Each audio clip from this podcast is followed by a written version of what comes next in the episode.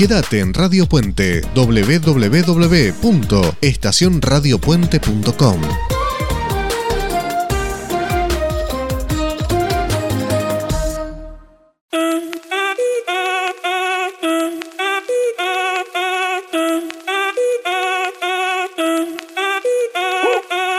Si el ritmo te lleva a mover la cabeza, ya empezamos como es. Música no discrimina a nadie, así que vamos a romper. Toda mi gente se mueve. Mira el ritmo como los tiene. Hago música que entretiene. El mundo nos quiere, nos quiere, me quiere a mí. Toda mi gente se mueve. Mira el ritmo. Muy buenas tardes, bienvenidos a Italiatinos, el programa para la comunidad latina en Italia. Tenemos hoy un programa increíble, pero no digo nada y paso a presentar al equipazo que tenemos. Sabri, muy buenas tardes, ¿cómo estás? Buenas tardes a todos, buen viernes, feliz fin de semana. Muy bien por aquí en San Benedetto del Tronto. Elin, muy buenas tardes, ¿cómo estás vos? Buenas tardes a todos. La verdad que muy bien, después de tanto viento, ha salido un poco de sol aquí en Torino este viernes y eso genera que despeje un poco el smog que tenemos en esta ciudad y nos permite ver la maravilla de las montañas, de los Alpes y de la ciudad misma. Así que muy feliz. Me encanta la idea. Nos vamos un poquito al sur. Guido, ¿cómo estás? Muy buenas tardes. Buenas tardes a todos, acá desde Lloviosa Iónica. Ya llegó el viernes, una semana de muchísimo viento, pero un tiempo espectacular acá en Lloviosa Iónica. No hace tanto frío como en el resto del país, me parece. Bueno, con ese viento nos vamos volando un poquito más lejos hacia Sicilia. Y ahí nos encontramos con Mara. ¿Cómo estás? Hola a todos, ¿cómo están? Bueno, aquí en Sicilia no fue la excepción. También esta semana tuvimos una semana muy ventosa, eh, pero ya está el solcito, ya los vientos se calmaron, así que se augura un buen fin de semana. Muchísimas gracias, Mara. Y Alejandra, ¿hubo viento por la zona de Como? Por acá muy bien, sí, el viento también ya paró un poco, vinieron los días lindos y esta semana fue muy buena para nosotros porque el miedo que teníamos a emigrar era un poco conocer el sistema de salud acá y esta semana fuimos por primera vez a atender a mi bebé que tiene, él nació con una condición y la verdad que súper bueno el sistema de salud acá en Italia, muy contentos y mucho más tranquilos ahora que, sabemos cómo es el tema acá. Buenísimo, punto para Italia. Eh, hoy, no se pierdan italiatinos, tenemos corresponsales. Tenemos nuestra primera pareja corresponsal. Hasta ahora era una sola persona. Hoy tenemos a una pareja. No se pierdan lo que vamos a encontrar. Tenemos una columna de psicología increíble. Eh, vamos a aprender de cosas nuevas que pasan en otros lugares. Tenemos un reportaje a una persona que está hace un montón de tiempo en Italia y nos va a dar una mano enorme con todo lo que es el papeleo. No se muevan porque aparte de eso hay una música espectacular. Pero siempre empezamos el programa y preguntamos si pasó algo especial en la semana que quieran contar. Y me parece que por el lado de Sicilia pasó algo especial, ¿no, Mara? Así es, Carlos. Aquí en Sicilia, específicamente en Catania, el día 5 de febrero se celebró Santa Ágata. Santa Ágata es la patrona de Catania. Eh, se hizo una fiesta, como se suele hacer aquí en todos los lugares de Sicilia, cada lugar tiene su patrono, en el Duomo de Catania. Si bien por las restricciones que hay no se pudo hacer la procesión, se la sacó a la Virgen de la iglesia para que todos los fieles, bueno, hicieran la festividad, que dura todo el día, de la mañana, con misas, eh, fuegos artificiales, eh, realmente muy, muy lindo. Muchísimas gracias Mara porque así vamos conociendo a través de todos los miembros del programa distintas novedades, cuestiones particulares, fiestas propias de cada ciudad que si no no las conoceríamos. Eh, Elin, abrimos ya las vías de comunicación. Si se quieren comunicar por nuestro WhatsApp, ¿a qué teléfono nos tienen que llamar? Tienen que llamarnos al más 39 34 63 05 96 21. Y si nos quieren mandar un correo electrónico, ¿pueden hacerlo? Claro que sí. En este caso, tienen que escribirnos a italiatinosradio.gmail.com. Y como siempre, una sorpresa, a partir de esta semana tenemos un Instagram en el cual pueden ver cosas que tienen que ver con los miembros del programa, datos, novedades, preguntas. ¿Y cuál es el nombre de nuestro Instagram? nos pueden encontrar en arroba italiatinos. Perfecto. Pero ustedes saben que todo esto que estamos haciendo sería imposible sin el otro miembro del grupo que está cruzando el océano. El primer operador transoceánico de la historia de la radio, que es Aldo, que está en la ciudad de Miramar, Argentina. Le vamos a pedir, por favor, del grupo argentino Joystick, sube la marea.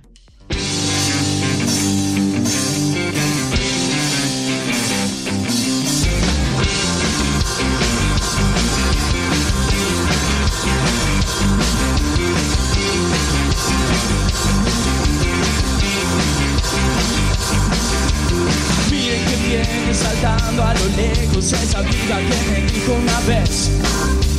No te arrepientas de nada en la vida, no te sirve y solo vas a perder. Pero esa belleza que tiene la noche la sentí cuando te vi caminar. Cada recuerdo mantiene la esencia de la historia que querías contar. Sé que no vas a entender, no quiero hablar sin saber. Sube, sube, sube la marea. Quise intentar algo más para volver a confiar. Vaya cuando menos te das cuenta.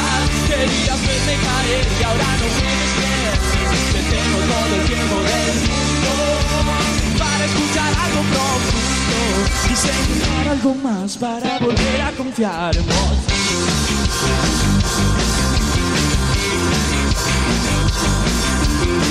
Busco una pista para incriminarte, busco a alguien que me ayude a salir. Tengo episodios de alto cinismo, busco a alguien que me enseñe a vivir. Sí, pero cada pregunta que no me responden significa que no puedo confiar. Te lastimaste detrás de la oreja por las cosas que dijiste de mal. Sé que no vas a entender, no quiero hablar sin saber. Sube, sube, sube la marea. Quise intentar algo más para volver a confiar. Baja cuando menos te das cuenta. Querías verme caer y ahora no puedes creer. Que tengo todo el tiempo del mundo para escuchar algo profundo. Quise intentar algo más para volver a confiar en vos.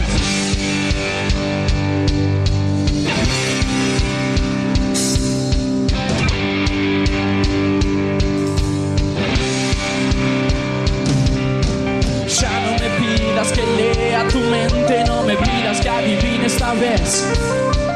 Ya no me vuelvas tan loco, querida, no me pidas que te siga otra vez. No, no me pidas otra cosa. No me pidas otra cosa. No me pidas otra cosa. No me pidas otra cosa. No me pidas, no me pidas. No me pidas otra cosa. Ay, no me pidas, no me pidas nada.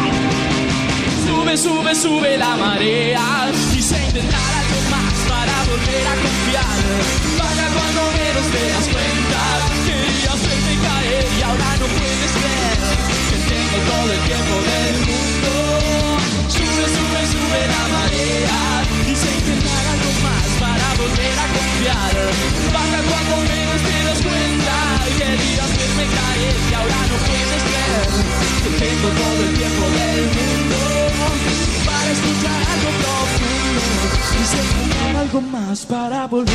Confiar en vos.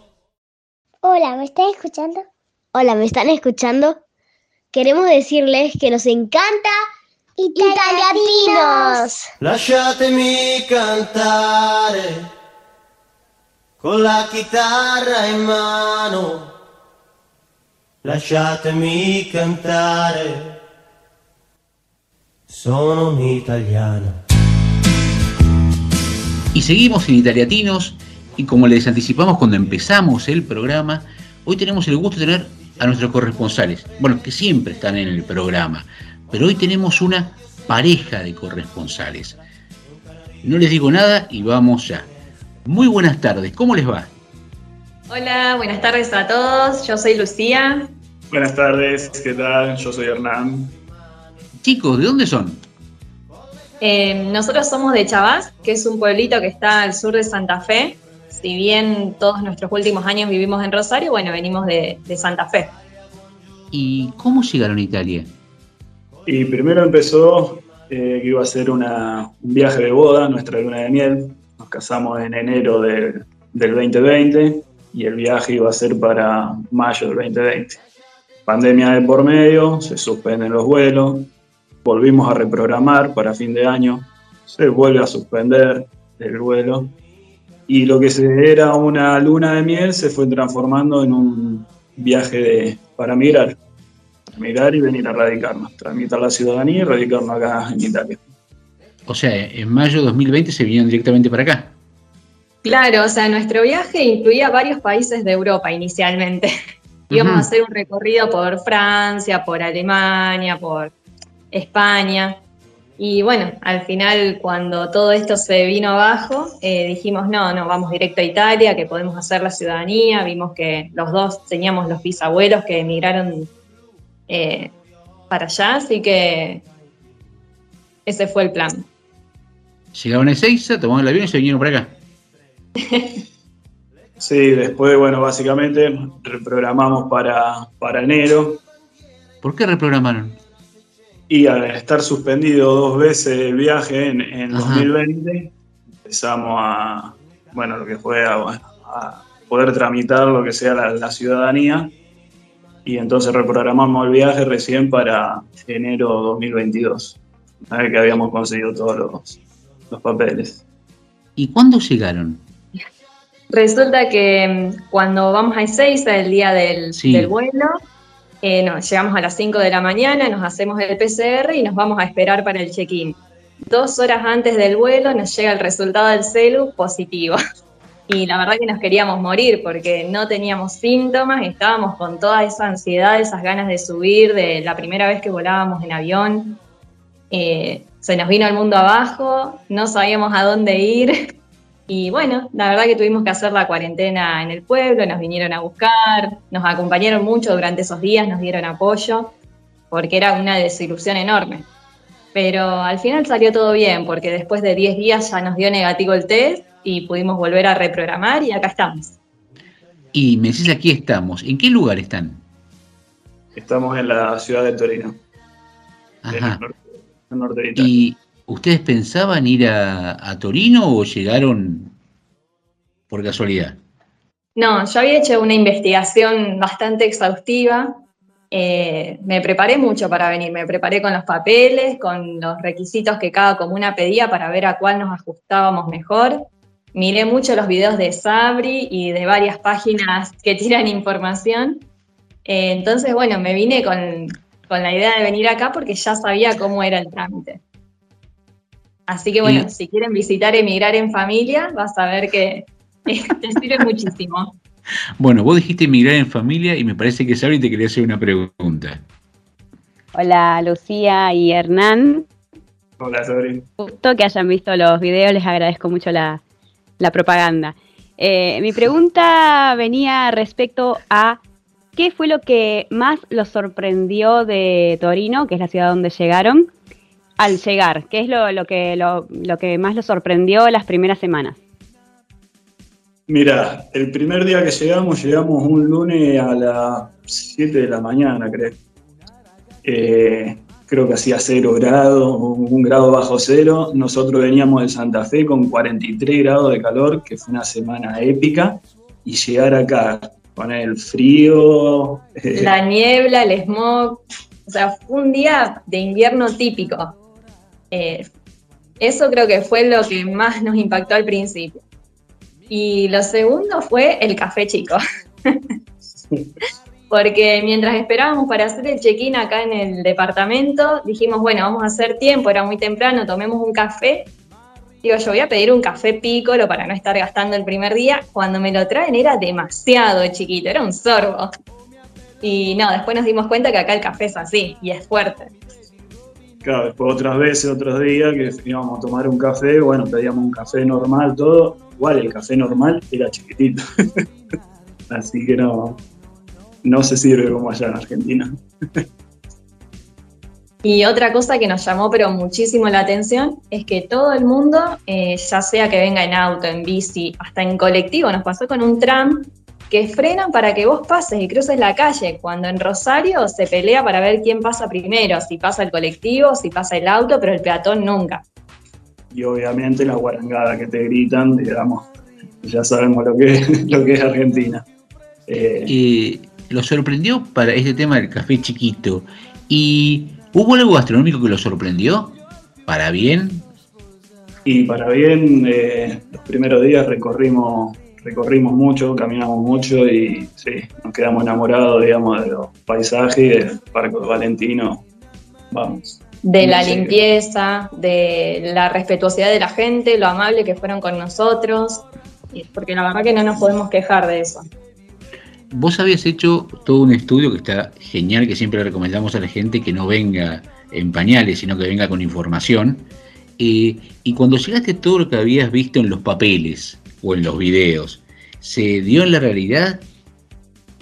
Eh, sí, o sea, en parte sí. Por ejemplo, fuimos a hacer la declaración de presencia, yo ya sabía que tenía que llevar fotocopia del pasaporte, fotocopia del formulario completo, eh, del contrato de alquiler, y fue dicho y hecho, entramos, nos hicieron eh, dos o tres preguntitas, esperamos el turno, sellaron y nos fuimos. No, la verdad que no esperamos. El códice fiscal es lo mismo, salvo que nos pidieron que hagamos la cuarentena, pero cuando fuimos con los papeles después de los ocho días fue instantáneo. Eh, creo que eso sirve y sirve bastante para que no te tengan que ver y repetir todos los días lo que tenés que hacer. ¿Qué sé yo? Me parece que sí sirve. Eh, Alejandra, quería hacerle una pregunta a los chicos. Sí, ellos mencionaron que, ya están alquilando. ¿Cómo fue el tema de conseguir alquiler ahí en Torino? Bueno, ella, Lucía, fue la que más se, encargó. Yo me uní a todos los grupos habidos por haber, de Facebook, de Instagram, de lo que sea. Y en uno de estos grupos de argentinos en Turín, una chica publicó que estaba dejando su apartamento eh, y que era apto para fijar residencia. La llamé enseguida, le pedí el número del dueño, aunque no hablaba muy bien italiano. Y bueno, así fue como, eh, fue rápido en sí. Él me ofreció el departamento, era medio caro, pero ya sabíamos que no se conseguía nada. Eh, me mandó el borrador del contrato por mail, nos pidió foto de los pasaportes y bueno, ya alquilamos antes de venir, digamos. Eh, sí, tuvimos que parar una semana en un Airbnb porque mm, el alquiler era a partir del primero de febrero y nosotros llegamos 24 de enero. Pero bueno, eso nos dio tiempo a hacer el códice fiscal, la declaración de presencia, firmar el contrato tranquilos. Creo que tuvimos un poco de suerte. Me parece que sí, realmente. Elin, ¿qué querías preguntar? Bien, Lucía Hernán, buenas tardes y bienvenidos a Torino. Eh, justamente relacionando a lo que estaban hablando ahora, quería mm, preguntarles, digamos, ¿pudieron contar algo de cómo estuvieron en la ciudad, cómo están con la ciudadanía y cómo están con la lengua? con el idioma, que es otro pilar, digamos, que acá tenemos que ir sosteniendo. Eh, no, Lucía se desenvuelve muy bien, tanto para, hablar y entender. Yo es como que me, cuesta, me, estoy adaptando, digamos. Eh, en las conversaciones puedo entender, digamos, algunas palabras, o a lo mejor ahora, digamos, después de, de 10, 15 días, estoy entendiendo lo que me dicen, pero bueno, me cuesta, me cuesta expresarme a mí. Así que ahí yo estoy con el idioma, estoy medio flojero. ¿Hicieron alguna preparación con el idioma antes? ¿Escucharon canciones? ¿Hicieron algún curso? ¿Leyeron algo? Yo cuando tenía 13, mm, 14 años me mandaron a hacer un curso de italiano, o sea que estudié un año y rendí a fin de año. Y no creí que después de tantos años, eh, leyendo un poco me iba a acordar de todo eso que había aprendido. Así que creo que tengo como una base que me enseñaron muy bien y bueno, y después fui leyendo mucho vocabulario, videos de YouTube, podcast, eh, pero sí, la verdad que me sirvió mucho ese curso. Genial. Y me animo a preguntarles porque realmente las cosas básicas que siempre preguntamos las han podido resolver en muy poco tiempo y los felicitamos. Eh, el futuro, ¿qué tiene pensado de acá en adelante para este 2022? Y eh, poder hacer la ciudadanía bien en, trámite sin ningún inconveniente y después, bueno, ya radicarnos y, quedarnos acá. La verdad que él eh, es más de establecerse en un lugar y organizarse ya acá. Y yo es como que tengo la idea de que, bueno, con la ciudadanía me abre mil puertas y puedo hacer lo que quiera, básicamente. Puedo ir a Austria, Suiza, a Francia o quedarme acá en otra zona de Italia. Entonces como que yo no lo tengo definido todavía, pero sí sé que, lo próximo que tengo que hacer es lograr la ciudadanía y después ver. Estoy abierta a todo lo que pueda pasar, incluso si se me da una oferta de trabajo en esta ciudad que me gustó tanto, también me pienso quedar, por supuesto. Realmente, chicos, les agradecemos muchísimo. Eh, hay un montón de gente que ha tenido problemas enormes para lo que ustedes ya consiguieron en tan poco tiempo.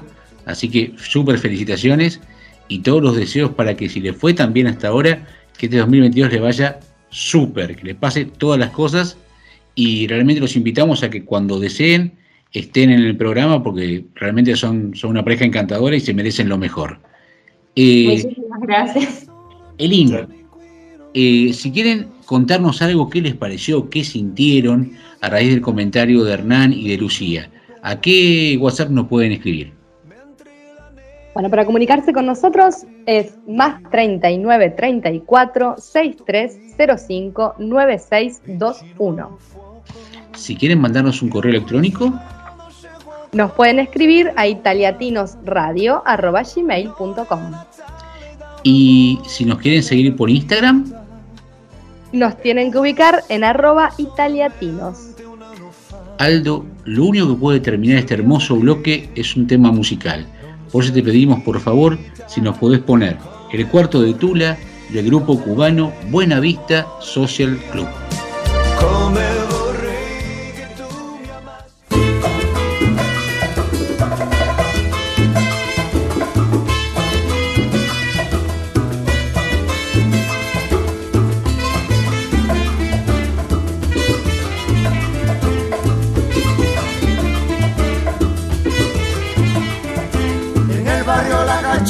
Se ha formado la corredera, en el barrio La Cachimba se ha formado la corredera.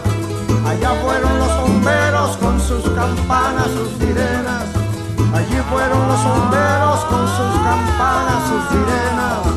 Ay mamá,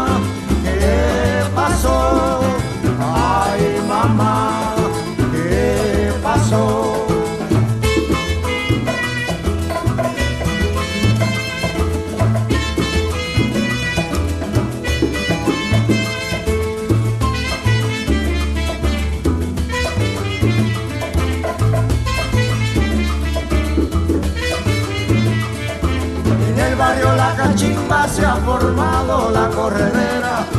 En el barrio La Cachimba se ha formado la corredera. Allá fueron los bomberos con sus campanas, sus sirenas. Allí fueron los bomberos con sus campanas, sus sirenas.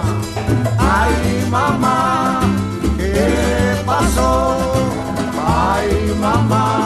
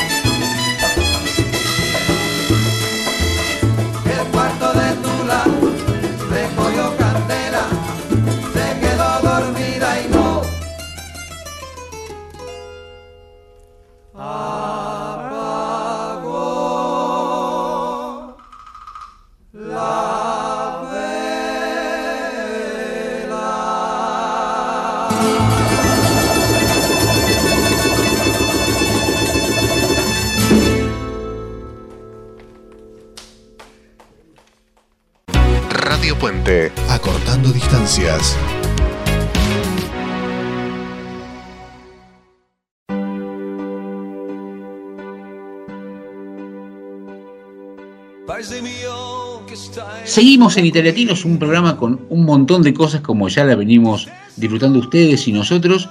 Y un momento central, central, central en este programa es el momento donde hablamos con los corresponsales.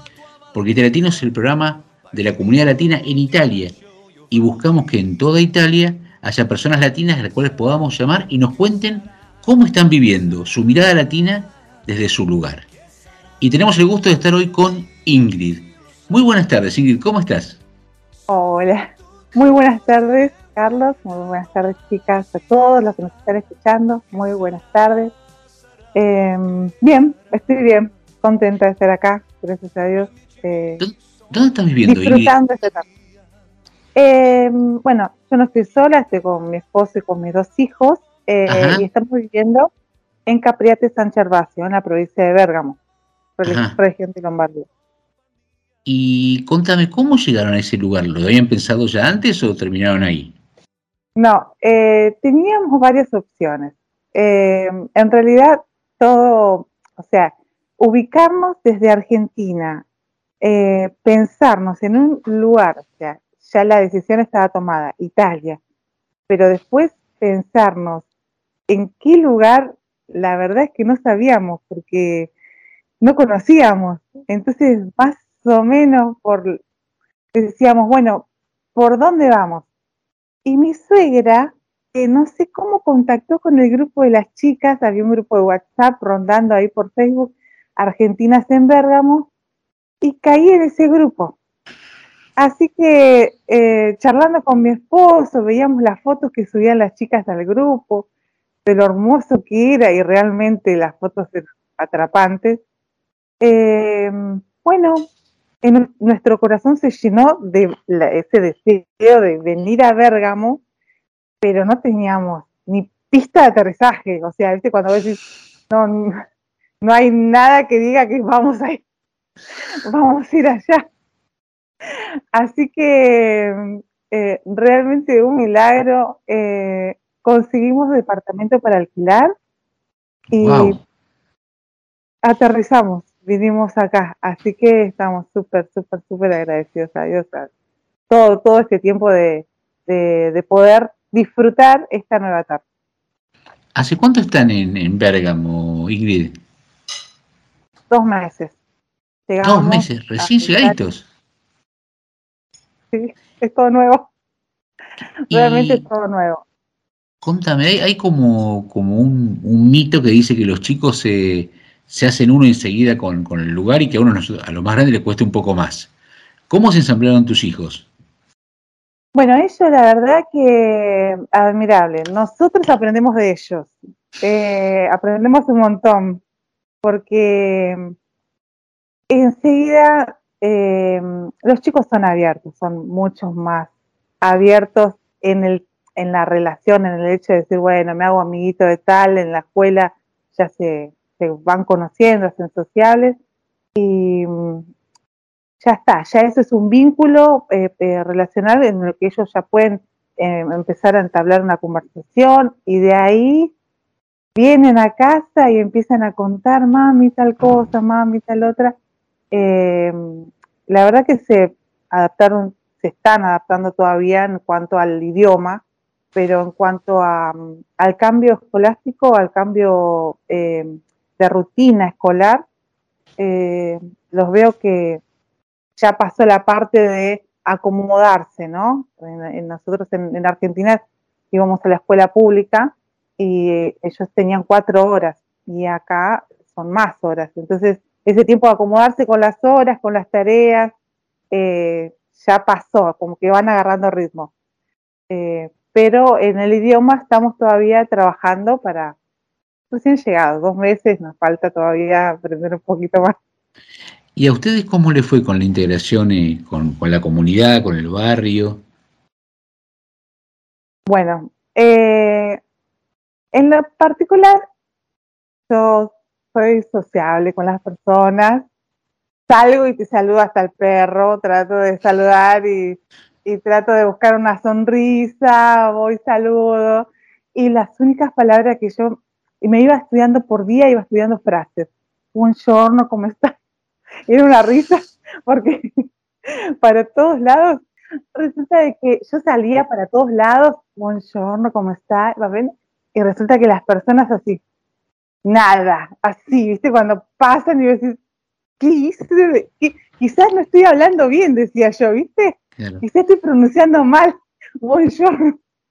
Y resulta de que, bueno, eh, hablando con algunos amigos en, en, en Argentina que generalmente suelen venir o hablando así con, con personas que quizás conocen el lugar, me decían, no, dale tiempo, eh, la zona norte de Italia generalmente es un poco más fría.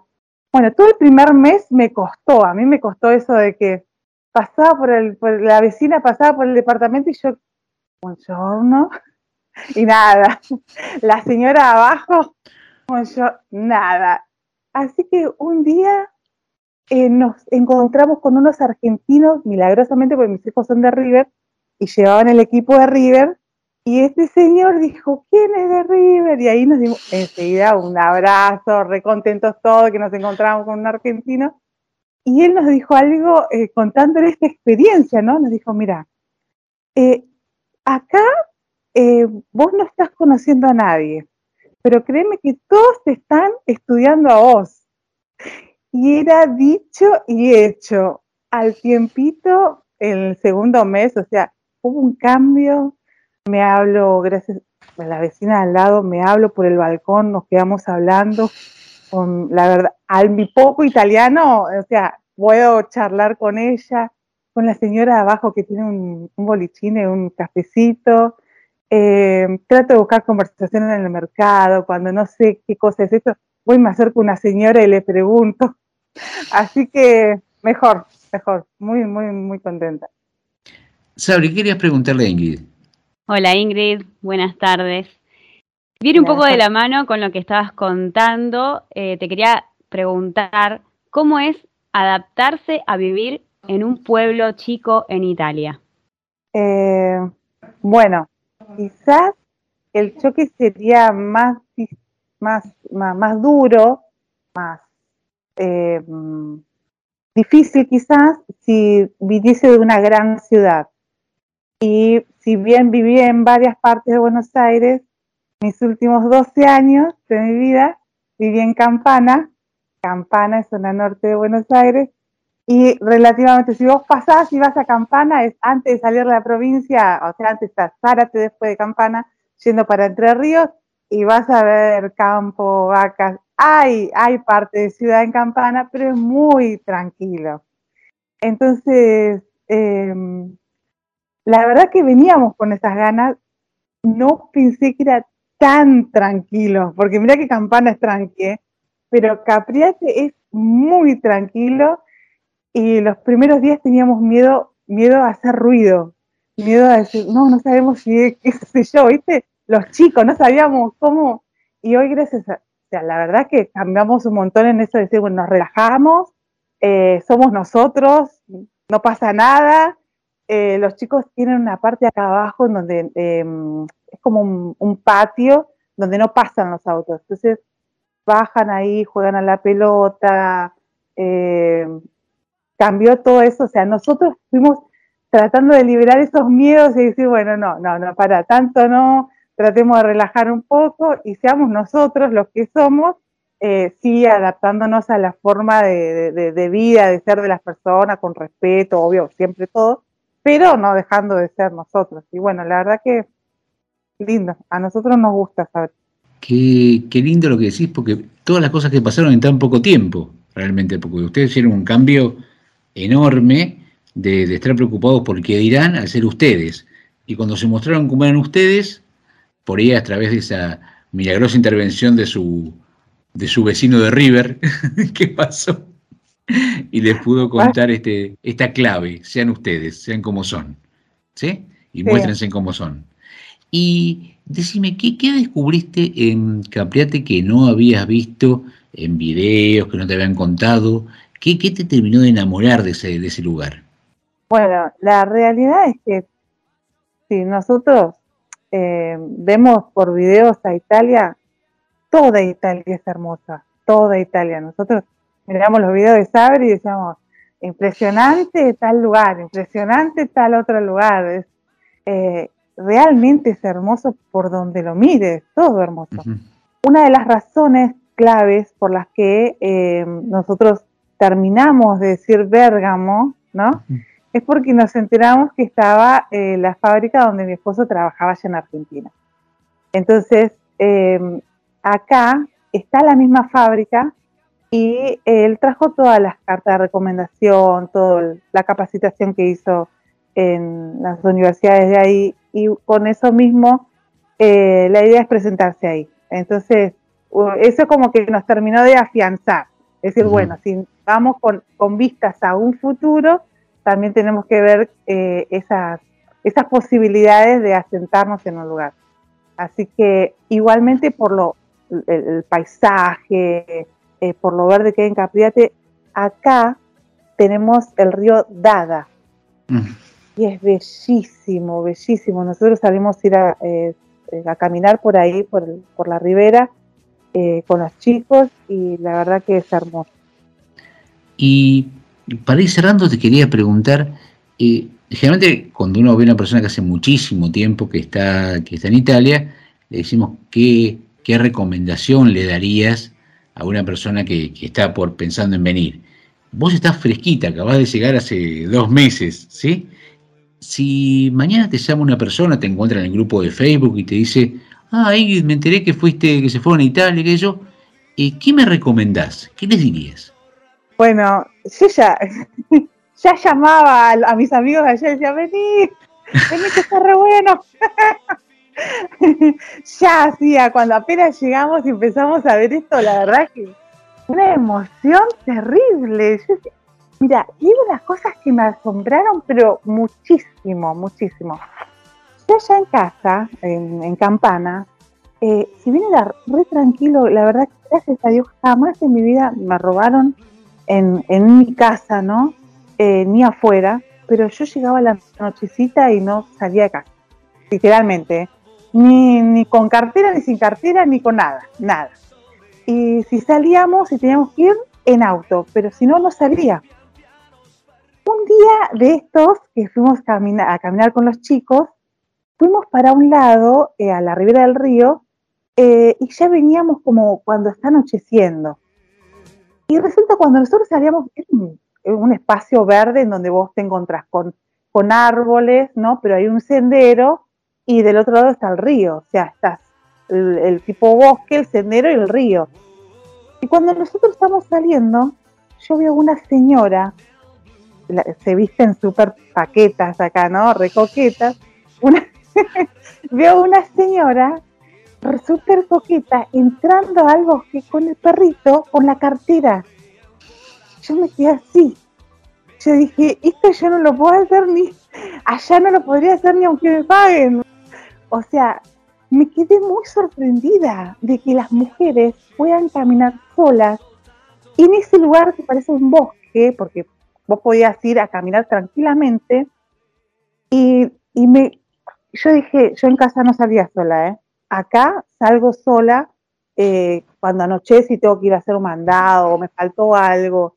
No, no tengo esa, esa preocupación de que, eh, no, no, no sé, ¿viste? Alguien me persigue o, pasa el señor. No, nada, nada. La verdad que em, eso está buenísimo, sentirse así. Y eso mismo eh, intenté transmitir apenas llegamos. Llamaba a mis amigos, a mi familia.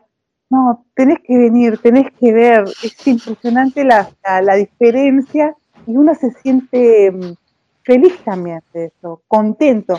Y bien, eh, no todo es color de rosa, uno va empezando de nuevo, ¿no? Es como empezar de nuevo y eso no quiere decir que no vayas a tener dificultades, sino que aún con esas dificultades asumir los riesgos para continuar, para avanzar y apostar por algo mejor. Realmente las chicas están aplaudiendo con los micrófonos apagados para, no interrumpir, pero estamos todos emocionadísimos con lo que acabas de contar, porque realmente todo lo que decís se nota a la legua que lo sentís. Eh, Ingrid, muchísimas gracias, un beso gigante a toda tu familia y gracias por haber hecho nuestra corresponsalía desde Capriate eh, para este programa 3 de Italiatinos. Te mandamos un beso enorme de todo el equipo. Gracias a ustedes, la verdad, gracias por la oportunidad.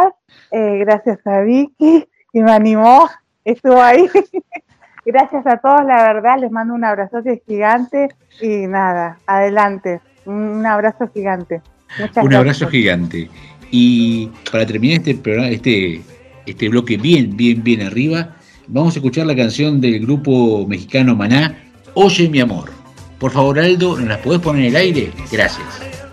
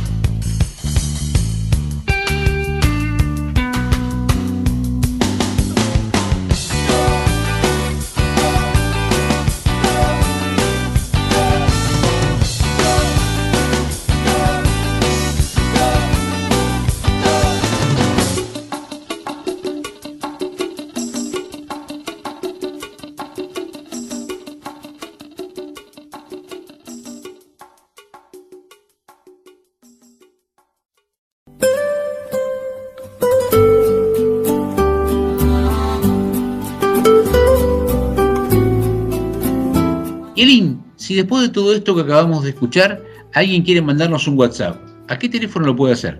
Para comunicarse con nosotros lo pueden hacer al más 39 34 6305 9621. ¿Nuestro correo electrónico tenemos? Por supuesto que sí, italiatinosradio.gmail.com Y como si fuera poco, hace unos días tenemos un Instagram. Y si quieren ver nuestro Instagram, ¿a qué dirección tienen que entrar? Para seguirnos por Instagram, arroba italiatinos. Buenísimo, muchísimas gracias, Erin.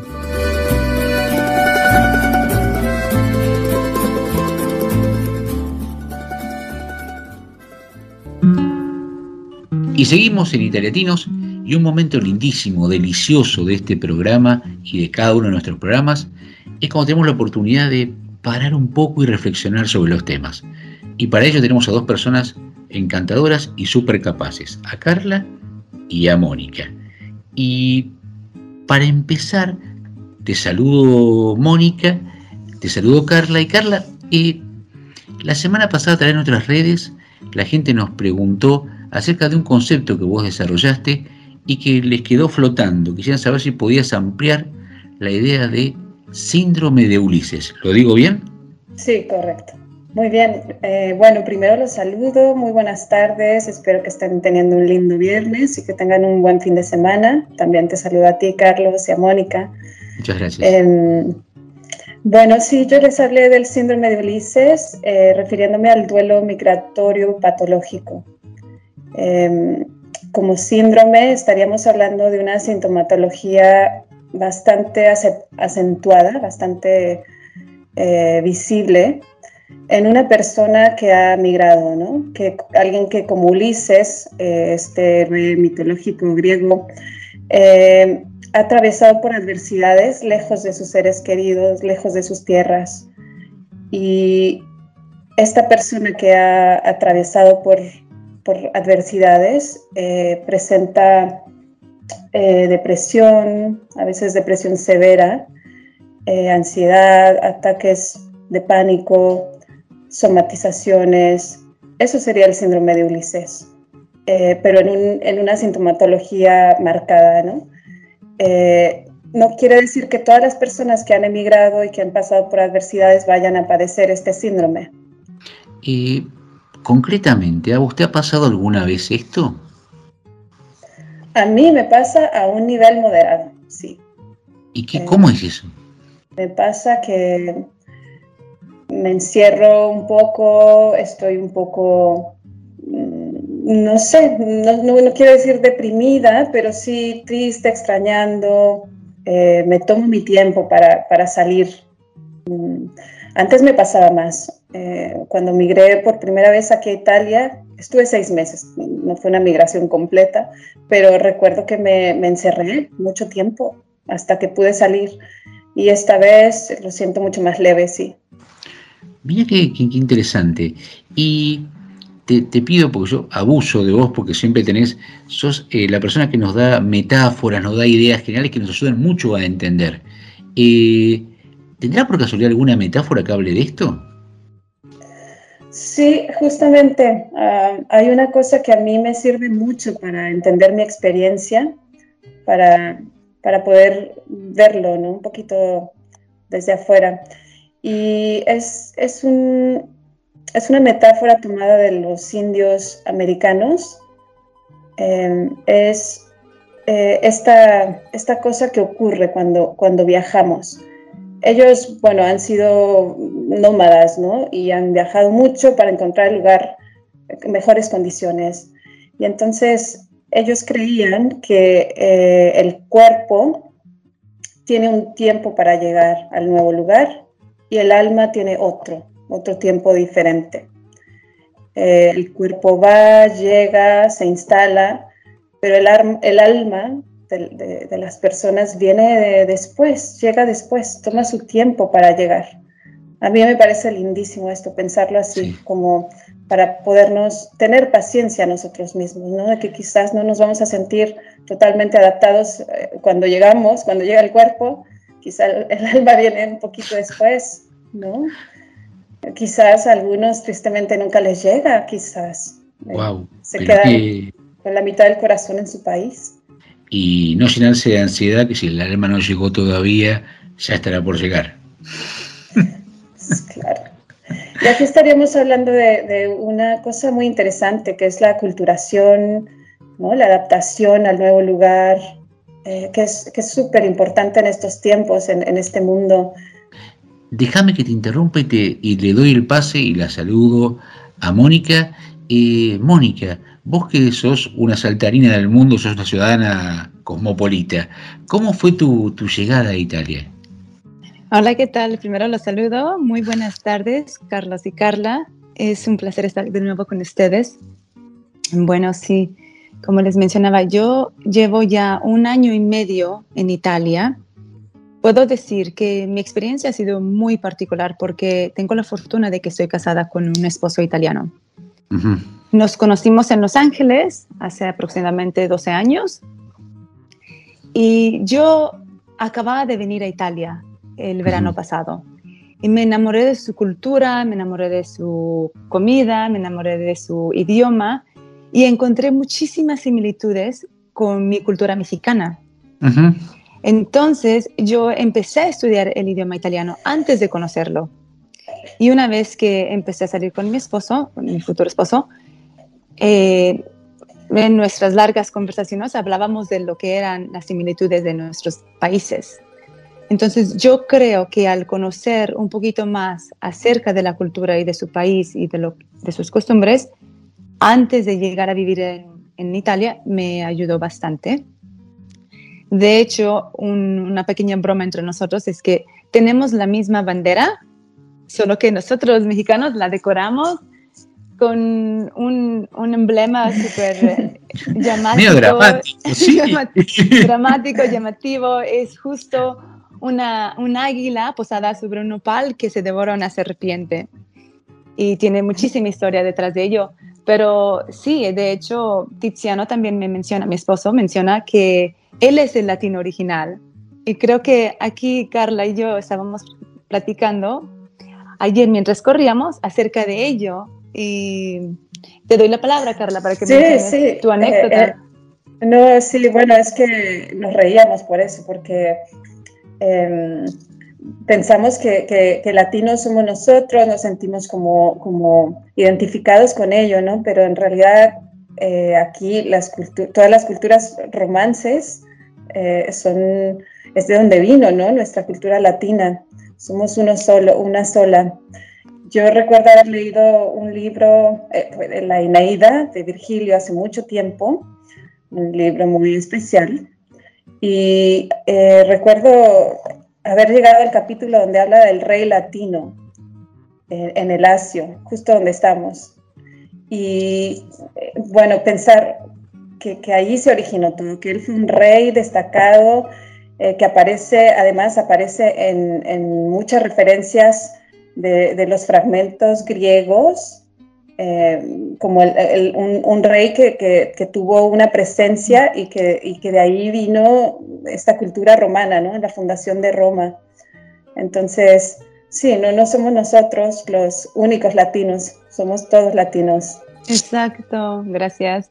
Y bueno, yo lo que quería decir es que lo que me ha ayudado en, en lo personal a adaptarme a vivir una vida en Italia es antes, antes que nada, el haber aprendido el idioma. El idioma es súper importante para poder comunicarte con las demás personas.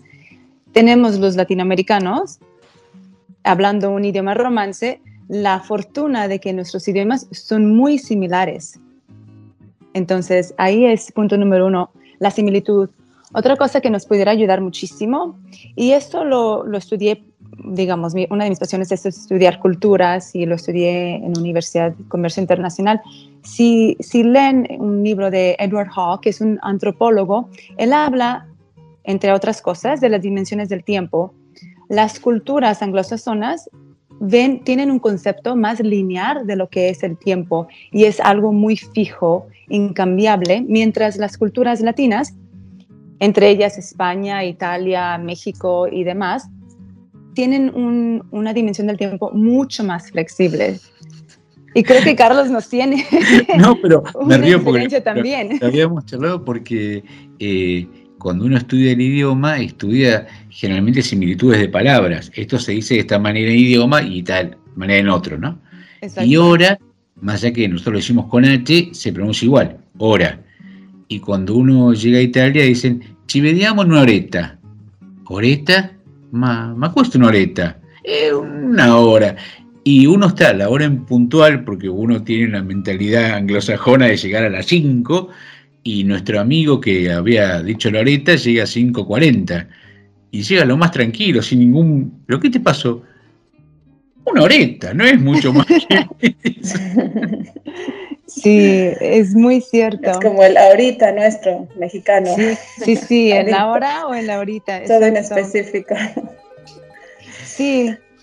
Y bueno, el, eso y también respetar, llegamos aquí con nuestra propia cultura y nuestras costumbres y obviamente hay que conservar, hay que conservar ellas, ¿no? Sabemos de dónde venimos y estamos en otro lugar y respetar las nuevas.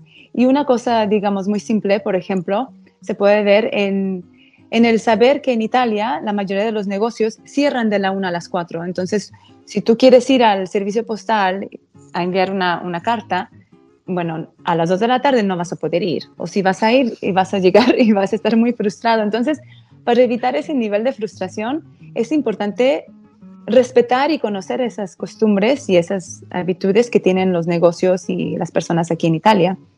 Y creo que eso te va a ayudar mucho a incorporarte y a entenderlos un poquito mejor. Me, me causa gracia porque las habitudes, las habitudines. La palabra ya no es italiana, ¿no? se, le, se le Los empieza a entremezclar, se le empieza a entremezclar el, el idioma y bueno, y está bien. Eso tiene que ver con que ya no estás pensando en un idioma y traducís a otro. Ya te está- has incorporado el, el concepto. Más allá. Aquí justo en vivo. Exactamente. Sabés que nosotros cuando vinimos, eh, cuando decidimos venir a Italia, empezamos a estudiar toda la familia, somos cinco nosotros, con un profesor italiano, casualmente milanés. Y teníamos un texto que íbamos siguiendo, estudiando más o menos de manera regular, y un día nos manda por mail para que imprimamos un listado de palabras completamente desconocidas. Entonces cuando nos, eh, nos encontramos para, para la clase, dice, bueno, ustedes no pueden llegar a Italia sin saber estas palabras.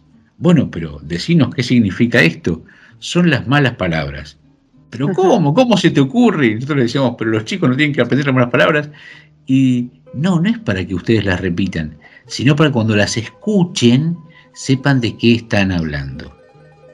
Eso también es parte de la cultura. Sí, muy importante. Totalmente de acuerdo. Mónica, a mí me gusta lo que dijiste de, de que tú te preparaste antes de llegar al país, a- a- con el idioma, con conocer un poquito más de la cultura. Me parece tan valioso porque entonces, claro, cuando llegas ya no es tanto el, el- el shock cultural. ¿no? Sí. Eh, yo lo hice con mis niños y me parece que es bien importante hacerlo con, con los jóvenes, los adolescentes, los niños que están emigra- emigrando con nosotros, porque, porque claro, ellos, si, tú no los preparas, eh, se van a sentir totalmente fuera de, su, sistema, ¿no? de su ambiente, de lo que, conocen. Yo a mis hijos los puse a dibujar, los puse a, hablar, los puse a imaginar cómo, cómo sería un italiano, cómo hablan, les mostré videitos de los lugares. Yo los preparé muchísimo para llegar y el resultado es que llegaron aquí como peces en el agua. Sí. Eh, Muy cierto. Justo el, el año pasado eh, hay un, un actor que la gente lo conoce por El Diablo se viste a la moda, Stanley Tucci, eh, era, era el pelado de, de la agencia de modas, y eh, hizo un video, él tiene la familia en Firenze, y hizo un video que se llama Searching It, se dice Searching for Italy, era el- y era en seis emisiones en distintas ciudades de Italia, y partía de la gastronomía, cuando no, la gastronomía italiana, que es central en la cultura, y de ahí iba la cultura de cada lugar. Eh, y era interesantísimo, por ejemplo, en Nápoles, eh, donde hay una afluencia de, de gente que pasa de, de manera espantosa y en barcazas súper eh, pequeñas o en mal estado desde África hacia Sicilia, eh, había muchos inmigrantes ilegales y una familia que había adoptado a dos chicos, uno marroquí y otro egipcio. Eh, ya eran grandes y cuando se sientan a la mesa a comer comida muy, muy simple, era, era muy, muy pobre, digamos, la, poco pobre en variedad, básicamente, le mostraba a la señora cómo los chicos habían traído su- sus propios condimentos de la familia de Marruecos y de Egipto y le habían incorporado a la comida napolitana. ¿Sí? Eh, Que vieron que los italianos Como son muy rígidos, ¿no? Perdón, Carlos, como metáfora me encanta. Si la tomamos como Sí. metáfora, Claro, eh, es la fusión de las culturas y creas una nueva identidad. totalmente de acuerdo. Chicas, como siempre es un gusto hablar con ustedes, me quedaría hablando todo el programa con ustedes, pero tenemos tiempos y les puedo asegurar que Italia Latinos tiene muchas más cosas todavía. Y para cerrar este bloque, le vamos a pedir a Aldo, que es nuestro operador, si nos hace el gusto de escuchar la canción Latinoamérica del grupo Calle 13. Vamos. Muy buenos días a todos los amables oyentes en esta mañana de su radio Inti Raymi. Ayayanchu kaliyachu walakyachu mereya kasekichis. Kay qusqallaqtapiqa qllatata qhawallaqtakunapi uyarimarniykuna wayqikuna panaykuna. Kunaqa allintaki wayrakuna chaymunqa kay Puerto Rico nacionmanta pacha. Paykuna sutikmi calle 13. Inaspataq vimusqa takita pomanchis. Chaytaki sutinmi Latinoamérica. Uyariykusunchis. Cancunapa.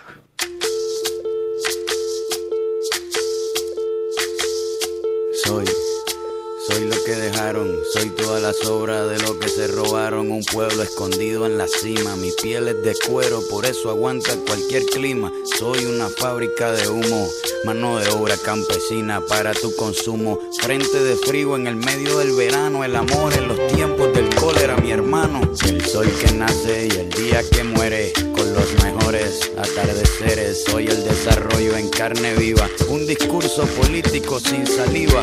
Las caras más bonitas que he conocido, soy la fotografía de un desaparecido, la sangre dentro de tus venas. Soy un pedazo de tierra que vale la pena una canasta con frijoles. Soy Maradona contra Inglaterra, anotándote dos goles. Soy lo que sostiene mi bandera, la espina dorsal del planeta en mi cordillera. Soy lo que me enseñó mi padre, el que no quiere a su patria, no quiere a su madre. Soy América Latina, un pueblo sin pierna pero que camina. Oye, Tú no puedes comprar al viento,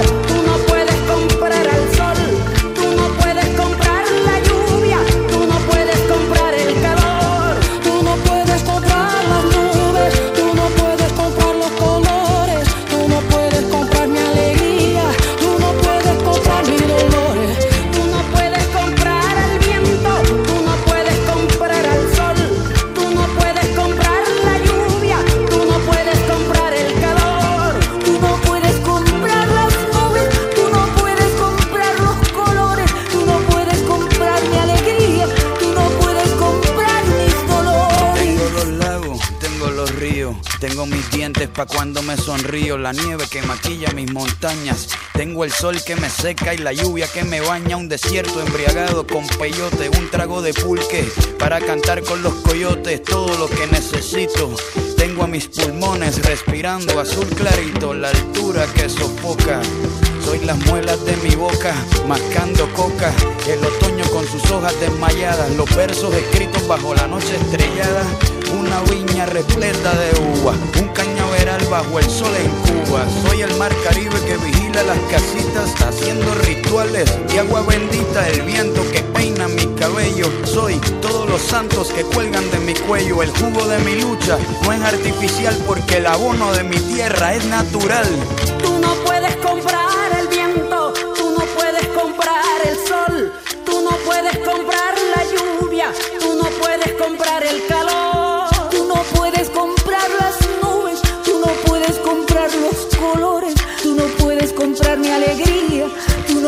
tú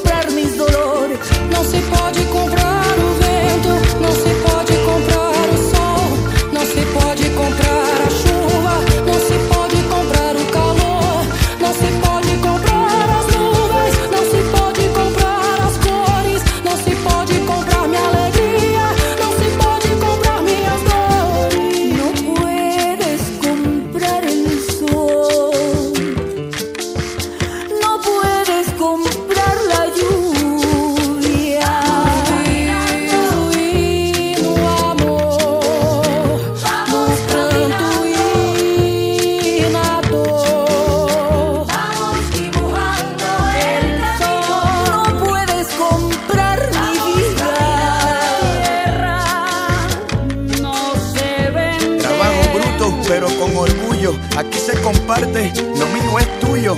Este pueblo no se ahoga con marullo y si se derrumba yo lo reconstruyo. Tampoco pestañeo cuando te miro para que te recuerdes de mi apellido. La operación Cóndor invadiendo mi nido. Perdono pero nunca olvido. Oye. Vamos caminando, aquí se respira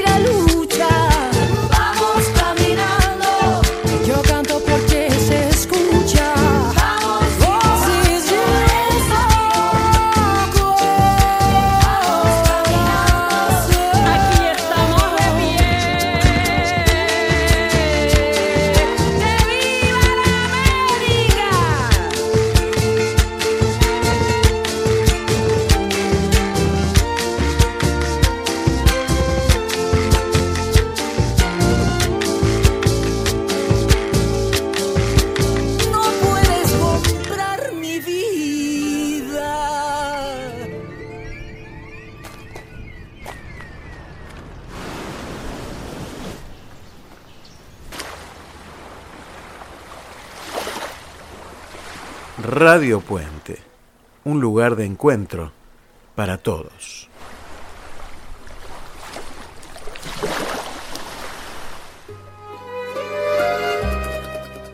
Y seguimos en Italiatinos y contanos, Elin, y si nos quieren llamar para contarnos cómo viene el programa hasta ahora, ¿a qué teléfono nos pueden llamar? Nos pueden llamar al más 39 346305 9621. Y como si todo esto fuera poco, hace unas- unos días tenemos nuestro Instagram. ¿Y cuál es, eh, Elin? Para seguirnos por Instagram, arroba italiatins. Muchísimas gracias. Y llegamos a un momento central de este programa que es el reportaje. Y siempre buscamos a una persona de la comunidad latina que queremos destacar, porque aparte de haber llegado, haberse insertado, hace algo por los demás, que es en definitiva lo que queremos hacer en este programa. Y hoy tenemos el gusto de estar con Asunta Bianco.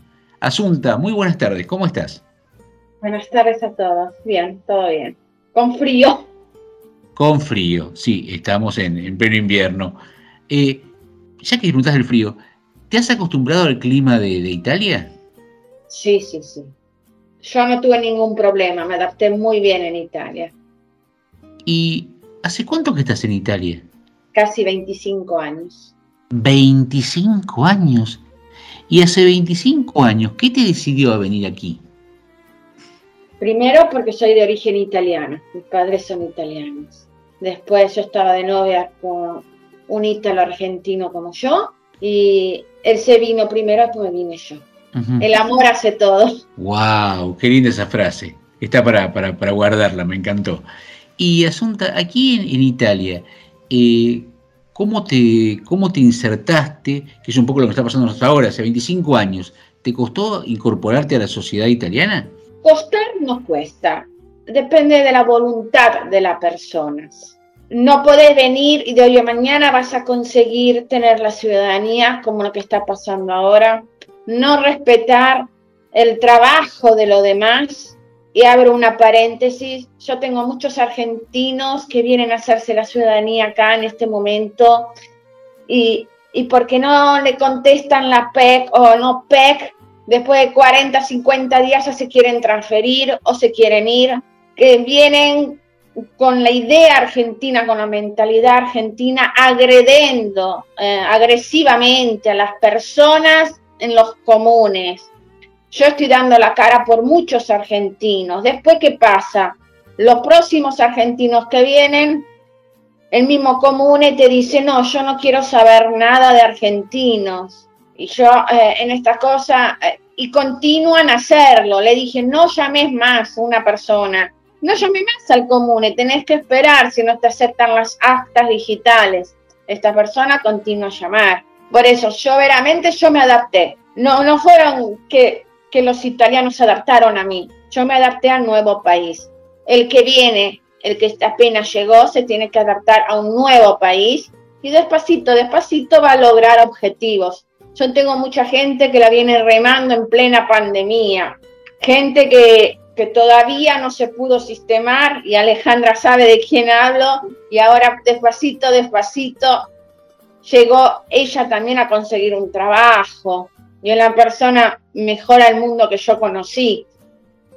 Por eso te digo, hay muchas cosas. Los argentinos cuando toman el avión tienen que dejar la mentalidad de lo que están viviendo en Argentina, es decir, empezamos de cero, remarla de a poquito. No que después de cuatro, cinco, seis meses, "Buah, me, voy, me voy a España por el discurso del idioma. Después llegan a España y te lloran la carta porque quieren venir en Italia y no saben cómo volver. Basta, no digo nada porque si no desmoralizo. Yo lo único que dije siempre y lo sigo diciendo y, Aleja- y hablo de Alejandra porque Alejandra sabe que trabajó siempre conmigo casi a la par. Si se vienen, y creo que vos Carlos lo sabés, vénganse en primero, sistémense en uno, se traigan a toda la familia atrás. Más, a ver, tus hijos Carlos, sabes, son grandes, no importa, pero yo veo gente que se viene con nenes chiquititos, sin tener la ciudadanía. Tu caso, Carlos, es diverso, pero se viene gente a hacer la ciudadanía y después están con el ansia de los 90 días. Es así, chicos. Si quieren venir, vengan, ninguno les cierra la puerta, pero se la van a tener que remar y sacrificar bien. Bueno, ya prácticamente nos contaste cuál es tu, cuál es tu trabajo. Y justamente hablábamos de los papeles, que es una cosa que uno tiene que tener en claro cuando viene aquí. Eh, y hay cosas que uno, como hay siglas o palabras que uno, no- por ejemplo, cuando uno se instala ya y hablan de los ingresos, se habla del, del ICE, ISEE.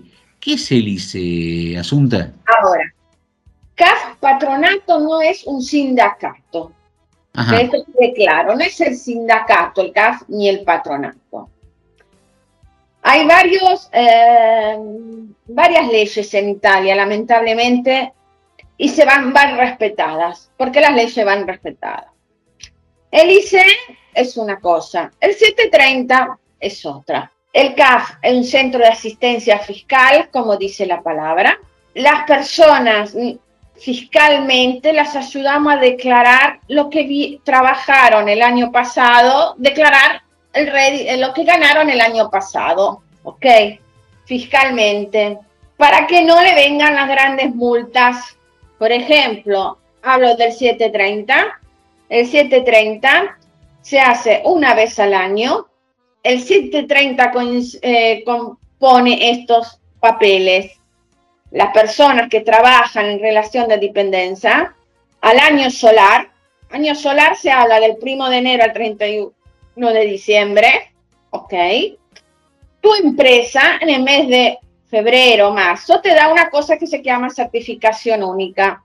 Es una carta transparente, este es el significado, donde en esa carta está escrito cuánto ganaste al mes, cuánto tu empresa pagó por vos al Estado, contributos para tu jubilación, para tu aseguración, todo. Y ese es, el 7, uno del principal papel. No son obligados a hacerlos, pero atención, si tenés más de una certificación única en el mismo año, sos obligado. ¿Por qué? Porque después te llega una linda multa y la multa, estamos hablando de 2.500 euros. Exacto. Esos papeles, esa es de- declaración que se llama 730, va hecha entre abril y julio. ¿Qué pasa si yo en julio no la presento? Respondo ya directamente antes que lleguen las preguntas. Tenés posibilidad de hacerlo hasta este caso, con esto del crisis del COVID, hasta el 28 de febrero. Pero atención, abajo del arbolito de Navidad, Papá Noel te trae la carta verde. La agencia de la entrada te dice, señora Rosa, usted no hizo el 730. Si usted no me lo hace antes del 28, paga una linda sanción. ¿Qué pasa también? Muchos argentinos se hacen aconsejar de los italianos. No quiere decir que mu- muchos se lo toman en serio, mucho no le importa.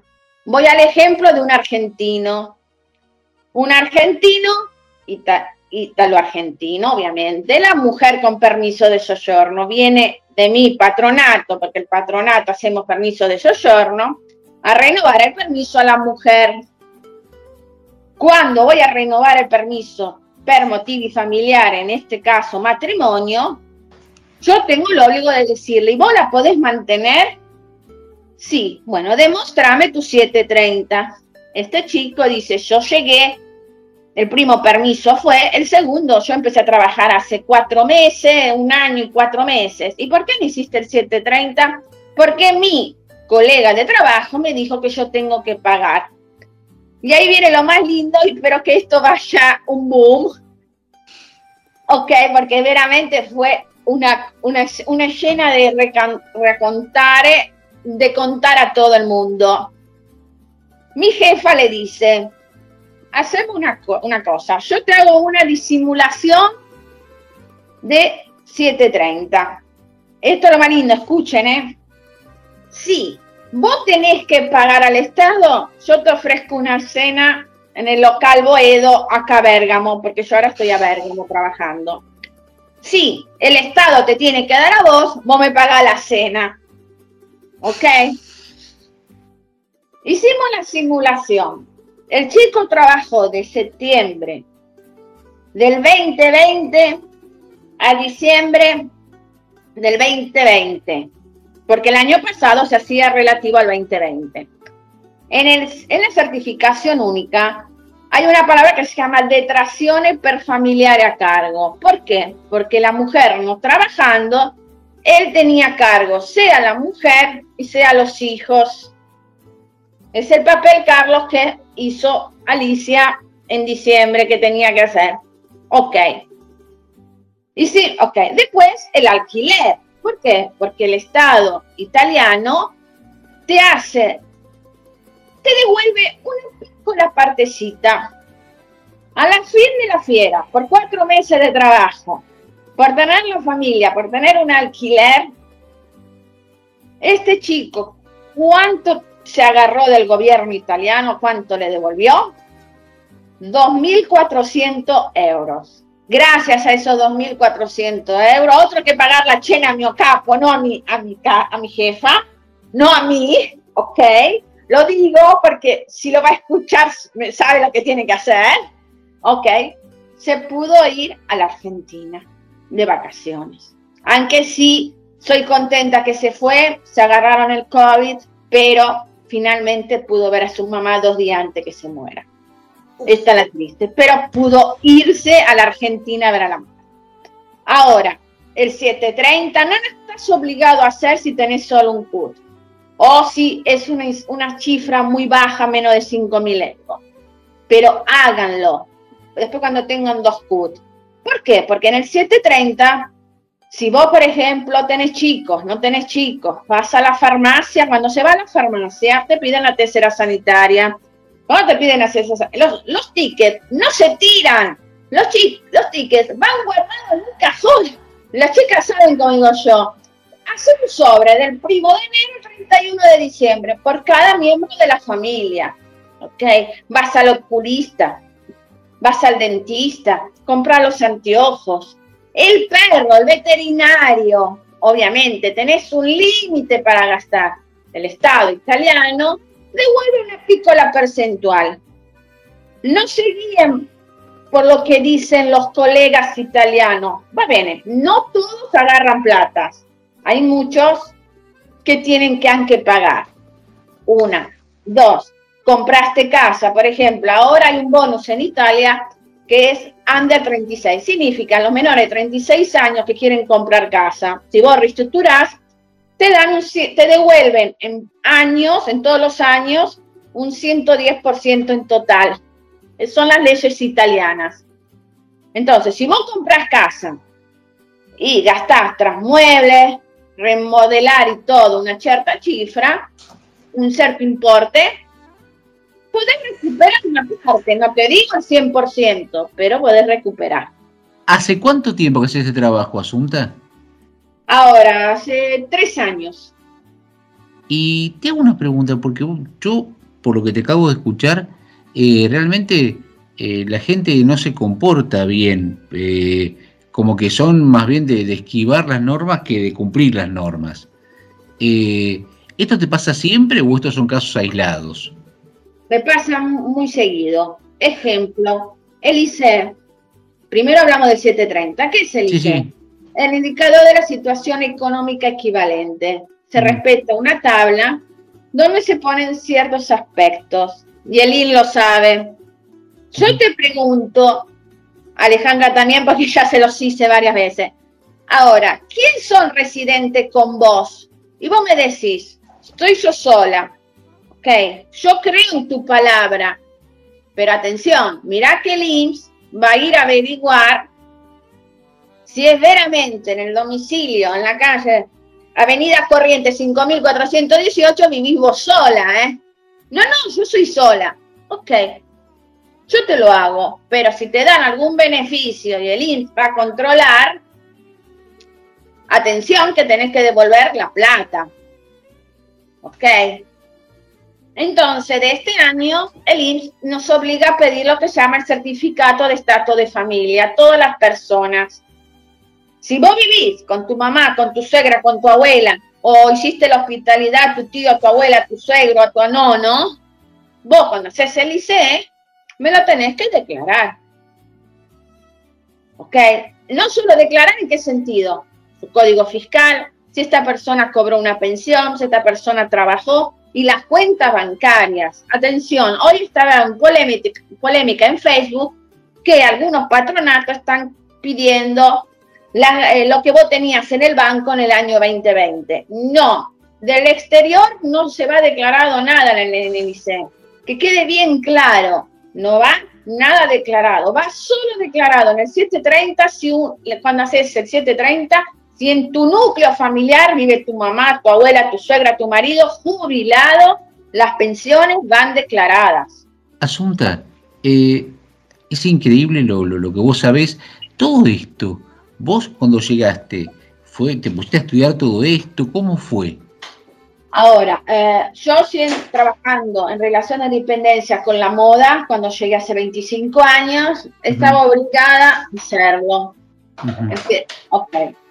Después, eh, yo pasé por muchas, después que me de- dejé, de trabajar porque nació mi hija Federica, me hice un curso de operador sociosanitario. No, me gustó y no me gustó. Después tuve una desgracia en familia, que ahora son 10 años, y después, despacito, me puse a, a ver algo para mi futuro, pues yo soy vieja, ¿no? Tengo casi 52 años. Y nada, y así fue que me puse a estudiar. Hice un curso a pagamento, y ahí respondo a Mara, que no es fácil, un curso a pagamento con examen. Es como el, uno, antes de ir a la universidad, haces el curso. Me agarró la plena pandemia, ¿ok? Haces una formación y con esa formación acumulas puntos. Al punto que yo, de hace un año y medio, estoy acumulando puntos y oficialmente del primo de abril divento direttore regionale. ¡Wow! Así que la comunicación la tuve la semana pasada y hoy oficialmente me dijeron que divento direttore regionale de Milano y provincia. ¿Y cómo te sentiste cuando te dijeron eso, Asunta? No me lo esperaba así de golpe, pero bueno, me lo dijeron porque aumenté punte- muchos puntos y ahora, bueno, ahora tengo que escalar un poquito en este periodo de asistencias fiscales. Y bueno, pero va a ser dura porque afrontás muchas cosas, repito. Declarar en falso no significa que eh, yo no te quiera ayudar. Y acá abro un paréntesis. Rédito de cittadinanza. Todo el mundo le dice, "Eh, pedí el rédito de cittadinanza. No importa que sos ciudadano o no, el rédito de cittadinanza tenés que tener 10 años de residencia. ¿Por qué yo no te lo quiero hacer? Eh, yo no te lo quiero hacer porque yo sé que después te va a llegar la carta del IMSS y a la primera persona que vas a ir a golpear es Asunta. Yo no me voy a quemar por un rédito. Vas a otro patronato, te lo dieron, ahora que te llegó la carta, que tenés que devolver 6, 7, 8, 9, aunque un año de rédito de teniendo en cuenta que mensilmente eran 800, venís de Asunta. No, lo lamento mucho. ¿Por qué no? No soy mala. No es que no te ayudo. Podés ir al consulado, porque fuiste antes al consulado a decir que yo no te quería ayudar. Pero vos, cuando me llamaste un día y me dijiste, "Mira, no sabes hacer tu trabajo, porque a mí me dieron rédito rédito de cittadinanza y yo estoy viviendo gracias al rédito de cittadinanza, ok, yo te dije, yo espero de corazón que te llegue la carta. Y de corazón le llegó la carta. Y después significa que vos veniste en Italia para ser planero, como llaman en Argentina, que yo lo descubrí hace poquito, que la palabra planero significa eso. Ok, yo no es que me olvidé de mi país, pero planero. Yo veo argentinos que con tal de no trabajar, tienen, piden requisitos. Están Eh, no, simplemente quería, eh, quería preguntarte, Asunta, así como estás contando todo esto que te va pasando con, con, eh, argentinos o distintos compatriotas y demás, sin embargo, creo que en todo este tiempo que tenés y con esta felicidad de que, de que ahora vas a ser director y demás, algo bueno también te ha pasado, ¿no? De toda esta ayuda que haces a la gente. Entonces, si podrías relatar una anécdota de algo que te quede, que te hace levantarte todos los días con esa pasión que tenés, a respondernos a todos nosotros que te mandamos mails y preguntas y te llenamos WhatsApp y demás. Mira, la emoción es tanta. Muchos argentinos me dan emoción y me respetan. Me respetan. Hay muchos argentinos que no respetan aunque el horario que vos trabajás. Porque, vale, yo soy una, y, Alejandra lo sabe, y vos también, que soy AK365, AK24, y aunque Carlos lo sabe, que en cualquier momento yo duermo con el teléfono encendido. Yo ahora me doy con ustedes, yo tengo acá, si les hago ver, una carpeta así grande que son prácticas que tengo que terminar. Pero, repito, cosas lindas que estoy contenta y Alejandra sabe que la peleé por ella cuando dieron ayuda al rédito de emergencia. Me- Alejandra me rompía, pero yo como Alejandra me rompía a mí, yo rompía a esta señora tiene derecho no a cobrar la plata. Y bueno, finalmente, después de un año que Alejandra llegó a cobrar el rédito de emergencia. Es decir, yo sé quién puede, por eso te digo, es inútil que me mientas, vos me podés mentir, yo me fido. Total, después el IMSS va a venir a golpearte a vos, no a mí, porque yo lo único que hice. El patronato es el hilo que conecta a los ciudadanos con los entes grandes. Agencia de la Entrada, IMSS, INAIL y otros lugares. El patronato da los derechos de los trabajadores. Cuando vos trabajás y tenés derecho a cobrar el desempleo, aunque ahí respetemos las reglas. Si las, las leyes dicen que son después de cuatro meses, 12 semanas efectivas, no significa 12, meses, 12 semanas de calendario efectivas, se van descontados los días que tuviste en casa de vacaciones. Si vos estás embarazada, yo creo que Alejandra, no sé si Alejandra fue la que escuchó, quedate embarazada si podés. Total, el gobierno por un año te ayuda a mantener el chico, porque hay bonus. Es decir, después hay muchos beneficios. El ICE te ayuda a tener beneficios escolásticos y aunque universitarios. Ejemplo, vos haciendo un ICE, podés pagar menos la cuota de la escuela mensualmente, podés pagar la cuota del comedor de la nena, podés pagar los libros. Acá los libros te los da el gobierno si tu hijo va en primaria. No lo vas a comprar. Y después tenés un descuento de la luz, el gas, transporte. Hay un montón de cosas, pero atención, el único requisito que Italia te pide para hacer el ICE, residentes. ¿Ok? Si vos no sos residente, yo no te hago nada. Ni yo, ni otro patronato serio. Después, los otros patronatos que te lo hacen y vos no tenés residencia, a mí no me importa que vos tengas permiso de soggiorno en trámite por ciudadanía. A mí me importa que vos tengas residencia, que tengas un código fiscal y un pasaporte válido. Punto. Pues yo te hago todo. Pero respetá las leyes. Eh, me parece que este final es perfecto. Eh, a nadie se le puede ocurrir infringir una norma en Italia después de haberla escuchado hoy Asunta. Eh, me da miedo, ¿sí? Respeten las leyes. Listo, no hay otra, por favor. Asunta, te agradecemos muchísimo todo lo que nos dijiste y realmente eh, te felicitamos por esta noticia que nos acabas de dar, porque seguramente es un premio a tu esfuerzo y a tu constancia y a tu trabajo. Y Realmente es... aprovecho, espera, Carlitos, y aprovecho para decir algo oficialmente. Para todos los que están en Italia, para todos.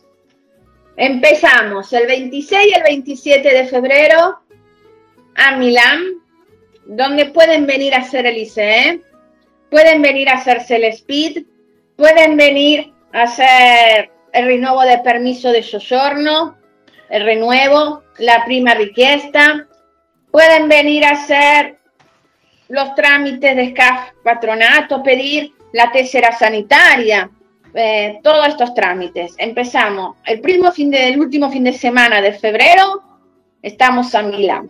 El último fin de semana de, ahí viene la parte más linda para Elin, ok, estamos a Torino el último fin de semana de marzo. Después vamos para el lado de Marte, Roma, hasta llegar a Calabria, Sicilia. Todos los fines de mes andremo ahí. Será una giornata aperta en un ufficio. Y ahora, si oficialmente podemos, podremos conseguir que a los que vienen y tienen problemas para conseguir el famoso Green Pass, poder dárselos.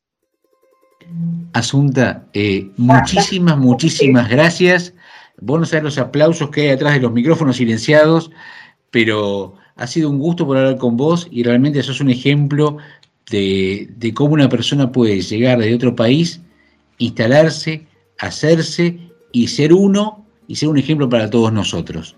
Muchísimas gracias y que tengas muy buenas tardes. Gracias igualmente a todos. Un abrazo desde Milán. Muchas gracias. Elin, si después de esta eh, hermosísima charla nos quieren comunicar con nosotros, ¿a qué teléfono lo pueden hacer? Al más 39 34 63 05 96 21. ¿Y si alguien nos quiere escribir algún correo electrónico? Lo pueden hacer a italiatinosradio.gmail.com. Y si están súper contentos y nos quieren seguir por Instagram, Lo pueden hacer a arroba italiatinos. Te agradezco muchísimo. Y para terminar este bloque, nos vamos con mucha música y le pedimos a Aldo si nos puede poner el tema de la colombiana Shakira, la bicicleta.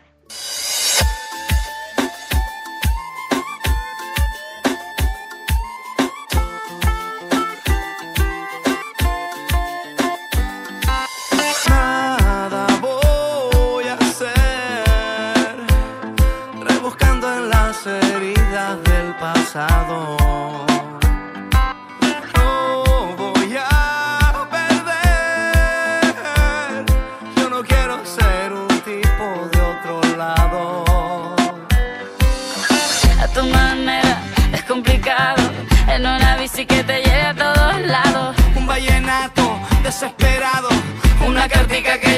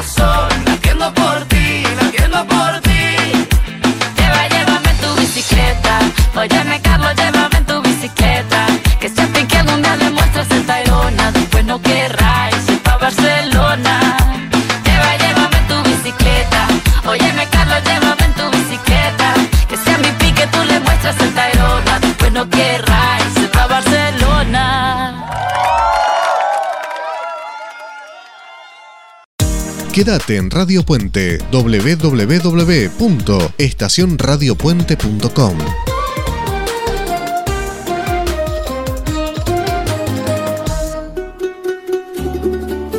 Y seguimos en Italiatinos, este programa que viene con un montón de música, con un montón de cosas, y es el momento de, ya sé, estamos viernes, terminando el viernes, y es imposible no pensar en algo rico para cenar, más al final de Italiatinos.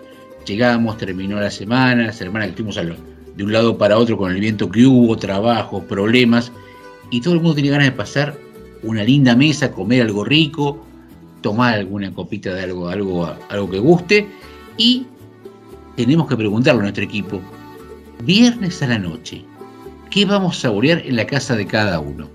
A ver, por ejemplo, la semana pasada Alessandra nos había contado que comían pizza, el único día que tomaban Coca-Cola, ¿sí? Este viernes, ¿qué vamos a hacer, Alessandra? Este viernes estamos preparando risotto allo zafferano. Es un típico plato milanés. También es llamado acá, se conoce como risotto alla milanese. Así que estamos preparando eso. Esta noche sale risotto allo zafferano con parmigiano. Y pregunta, ¿cocinás vos? ¿Quién cocina? Mira, tengo la suerte de esta semana que llegó de Argentina mi hermana que es chef, es cocinera, cocina espectacular. Así que esta noche cocina mi hermana. Pues yo soy muy básica cocinando, pero bueno, le pongo onda. Y encima cocina tu hermana y cocina fenomenal, porque es chef, o sea, Sí, cocina muy, muy rico. ¿y es especialista en platos italianos o es un especialista en todo? Le- ah, hace todo muy bien. cocina muy, muy bien. En casa se cocina mucho plato italiano. Nosotros somos piemonteses, así que se cocina mucho plato italiano. Y ta- eh, una pregunta, porque hay una, hay siempre una, hay una pelea entre los chefs salado y dulce. Algunos dicen que hacer dulce es fácil, otros que es salado. ¿Ella cocina todo salado, dulce o, o no? Le gusta más lo dulce que lo salado. Eso es verdad. ¿Y Le cómo gusta más lo dulce que lo salado. Pero cocina muy rico lo dulce y muy rico lo salado. Pero si tiene que preferir, prefería, preferir pastelería, la pasticcería. Eh, dijiste el parmigiano. Parmigiano eh, compran el trozo, nunca gratullato. El queso, claro. Claro. Arriba se Sí, sí. con el parmigiano, es típica del. Pero ustedes compran el parmigiano, compran el pedazo de queso y lo rayan en el momento, no compran ya rayado. Obvio. No, Ah, por favor. no, no. A Había que preguntar. así y matan. No, no, por eso, hay que preguntar. No, no, no. Pedazo y se raya en el momento que se come sobre la, la pasta. Sí, sí. Me parece excelente. Bueno, Victoria, contanos, por Bérgamo, ¿qué tenemos de rico para comer? ¿Fuimos a, el jueves a- al mercado a buscar algún, algún pescado rico? Sí, pero lo frizamos. Como está fresquito y lluvioso, eh, esta noche estamos preparando una tapa de asado al horno que conseguimos con papas, morrones, cebollas. Nos hicimos amigos del carnicero del supermercado Conad, que me queda acá a tres cuadras de mi casa y siempre que paso le pregunto si recibió el asado, lo cortó como lo cortamos nosotros y me lo llevo. Asado, matambre, la tapa de, del asado, así que me lo llevo todo. Friso una parte y cocino otra. Esta noche, mm, así al horno, con esta lluviecita que hay, porque acá en Dalmin está lluvioso. Una, una rica guarnición de, de verduras al horno. Qué rico. Sí, Qué rico. fantástico. Qué rico. Con, to- con todas las verduras que hay tan ricas son, es espectacular. Yo no sé si les pasó a ustedes, pero en Italia yo siento más el gusto de las cosas. Yo abro un eh, jamón y tiene perfume jamón. Eso hacía tiempo que no me pasaba. Con el tomate, con la lechuga. Para mí es todo más sabroso. Eh, arve- las arvejas son exquisitas, son dulces, son riquísimas. ¡Qué bárbaro! Sí, sí, sí, sí, sí, sí, sí. Uno lo valora. eh, eso me pasó, eso nos pasaba a uno cuando iba de vacaciones, que íbamos cerca de la provincia de Buenos Aires, eh, que hay, que hay, eh, que había huertas. Acá todo, todo es huerta, todo es, eh, es más lo raro es conseguir algo congelado. Eh, que después lo congeles vos otra cosa. Pero, y decime, ¿te, te corta eh, la carne como, como a ustedes les gusta el carnicero? Sí, en principio mi marido le decía, dame todo entero, porque él lo cortaba Sí. para cualquier lado. Al italiano. Entonces le dijo, dame todo entero. Y no le entendía mucho el carnicero hasta que lo convenció. Y después, tantas veces fuimos que nos dijo, ¿usted cómo lo quiere cortado? Y, y de verdad, eh, además de ser eh, muy amable, eh, el precio que nos hace por llevarnos esa pieza es Claro, es una pieza entera. la, la mitad del precio el que está publicado, así que bueno, nos sale redondo por todas partes. Sea, buenísimo, buenísimo, buenísimo, buenísimo. Qué rico. Elin, eh, no quiero ni pensar que va a ser Teo este, este viernes. Bien, nosotros acá como estamos habituados los viernes de pasta, esta vuelta vamos a hacer ravioles con carne de cerdo. Eh, Versa, que es el repollo, es una especie de repollo que aquí se usa muchísimo y es la temporada ahora. Y puerro. Eh, lo vamos a acompañar con salsa bechamel y un barbera, un, pia- un vino piamontés. Sí, sí, sí. Yo no sé cómo vos no pesás 300 kilos. Realmente con esa comida tan rica. Yo, yo me pregunto lo mismo, se ve que tengo un buen sistema digestivo, he engordado bastante también desde que estoy en Italia, pero después eh, he, he vuelto al peso normal, así que puedo seguir disfrutando el comer y el hacer actividades que permiten también la, la descarga ¿no? de todas esas cosas. Así Qué que comida elaborada, qué comida elaborada, bien hecha y con ganas y... Digo, Teo está para la estampita, yo digo, ¿sí? Eh, es... más o menos, yo va, para ese camino. Y a vos te toca Después se encontrar... festejará una fiesta, ¿no? Claro. Así como hablamos al inicio. Eh, ¿A vos te toca buscar el vino para, para maridar o se ponen de acuerdo ustedes dos? No, en realidad eh, lo charlamos, no, no, todo esto, eh, en cuenta que él como está estudiando esto, Sí. es todo hablado, no es que sale Sí, sí. muy azaroso. Entonces está viendo qué tipo de maridajes hay, con qué uvas, o si hay que eh, maridarlo, digamos, por, a veces con cerveza, porque a veces hace los ravioles, que eso está bueno, que el relleno distinto de verdura, pero va al horno. Claro. Son ravioles al horno que sirven sí. como para hacer el aperitivo, ¿no? Sí, sí, sí. Y eso va con cervezas, distintos Claro. tipos de cerveza. Entonces, no, Claro. siempre se habla el menú durante la semana y después cada uno se encarga de la compra que hay que hacer para que eso se genere, digamos. Yo creo que entre tres o cuatro programas hacemos nada más que un bloque con Teo sobre comida, bebida. entre Teo y la familia de, de Alessandra, ¿estamos? Perdidos. hacemos un programa de comida. tenemos que hacer. Tenemos que Y hacer sa- un, un especial comida. Sabri, Sí. contanos. ¿Tenemos vitelo todavía?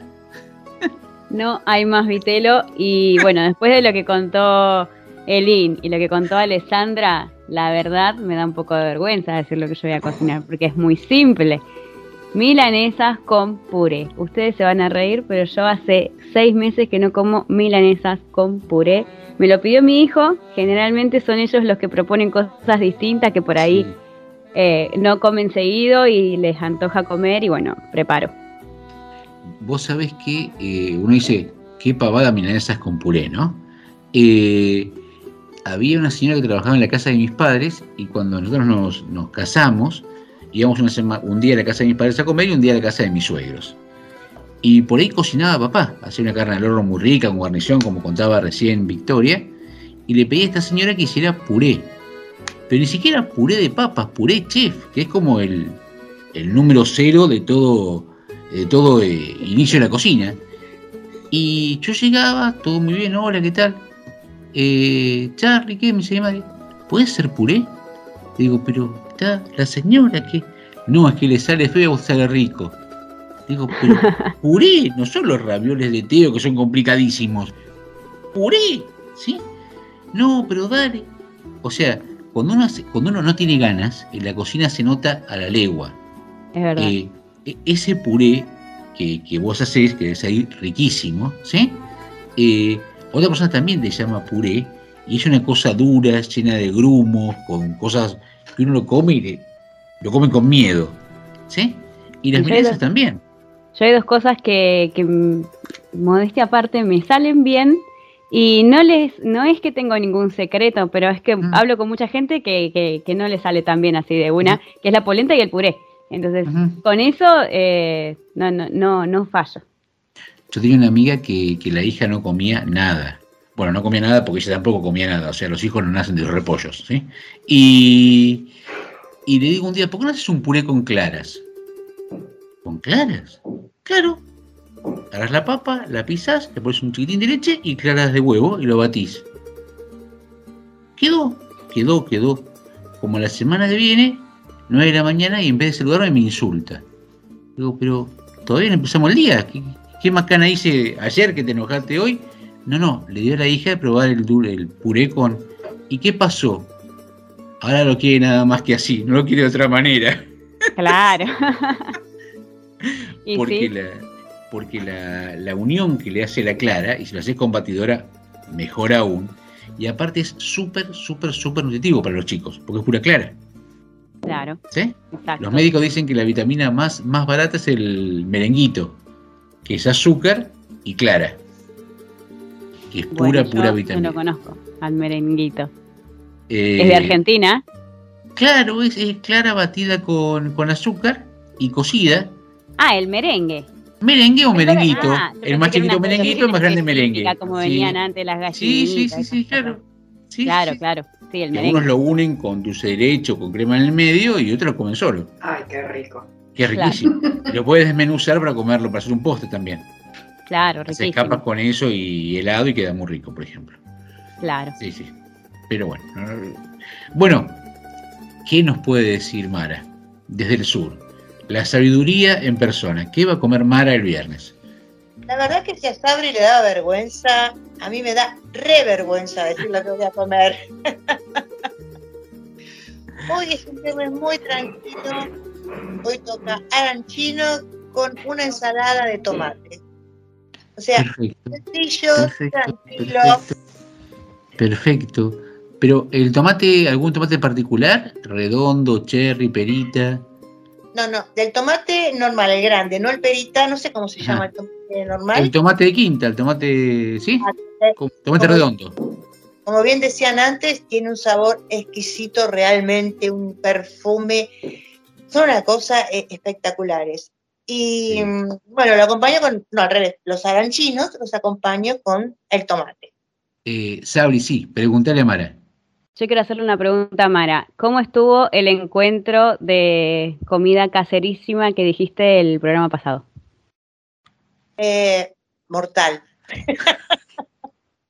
Literalmente. Yo no entiendo algo, gente. Esto es como se los cuento. No sé cómo puede la gente comer tanto. Aquí los italianos comen muchísimo, pero muchísimo. Y son longevos. Y son longevos. Porque vos ves gente de 100 años, es habitual que la gente esté cumpliendo 100 años. ¿Y cómo comen? Yo traté de encontrar, a ver, el porqué a mi manera, y yo creo que es porque todo es casero. O sea, comen mucho, pero donde eh, en esta reunión que hubo, era todo, desde el pan, el salame, los fideos, la salsa, el vino, todo, absolutamente todo, todo, todo casero. Porque si no, no se entiende que coman tanto. O sea, y tienen 100 años y siguen comiendo. Por eso eh, estuvo trágica para mí, porque yo la verdad que no llego, no llego, no les puedo seguir el tren. Es imposible.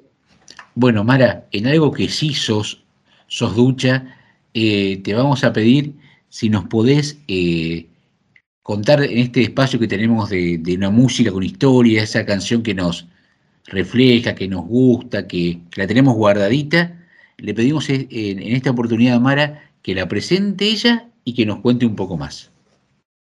Bueno, con esta canción quiero recordar a los que nos precedieron en este camino de migración, a los abuelos, a los bis, a todos por los cuales hoy podemos ser ciudadanos italianos, a esos que partieron a hacer la América, con una maleta con pocas pertenencias, pero llenas de sueños. Aquí dejaban a sus madres, padres, hermanos, para comenzar en una nueva tierra. Y se subían a un barco, sin fecha cierta de llegada, pues, dependiendo del tiempo, tardaban dos o tres meses en llegar. Y al hacerlo, se instalaban en los hoteles de inmigrantes. Con su familia solo podían escribirse cartas, que tardaban una eternidad en cruzar el océano y que con los años se fueron perdiendo. Y así fue pasando el tiempo, siempre recordando a su tierra a la que nunca más pudieron regresar. Pero, aunque llevaban más de 60 años lejos, guardaban su acento, lo atesoraban, porque era lo único que los acercaba a su amada Italia. En mi caso, estoy viviendo en el pueblo donde nació y vivió por 22 años mi abuelo. Cuando recorro la parte antigua, con sus viejas casas, muchas hoy deshabitadas, sus calles estrechas, pienso, por aquí anduvo mi abuelo. Cuando miro las montañas, los valles sembrados, es imposible no pensar en él. Esta canción está situada en España, pero vale el relato y el sentir para todos nuestros queridos tanos que nos precedieron. Alberto Cortés, el abuelo.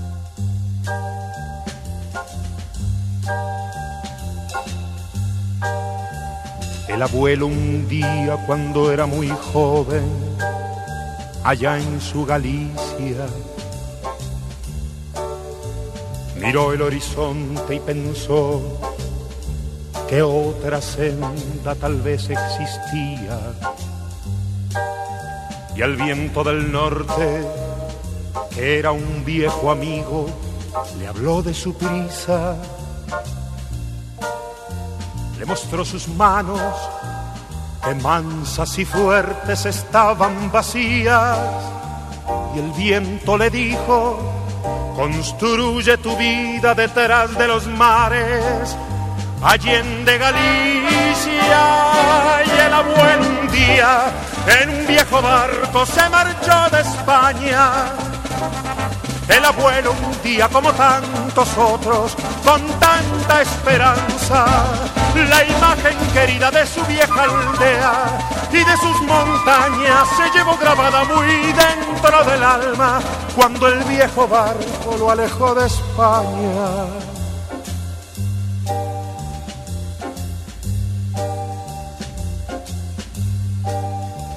Y el abuelo un día subió la carreta de subir la vida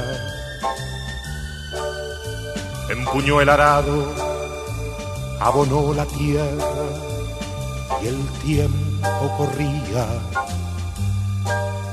Y luchó sereno por plantar el árbol que tanto quería. Y el abuelo un día lloró bajo el árbol que al fin florecía. Lloró de alegría cuando vio sus manos que un poco más viejas no estaban vacías. Y el abuelo entonces, cuando yo era un niño, me hablaba de España. Del viento del norte, de su vieja aldea y de sus montañas. Le gustaba tanto recordar las cosas que llevo grabadas muy dentro del alma que a veces callado, sin decir palabra, me hablaba de España.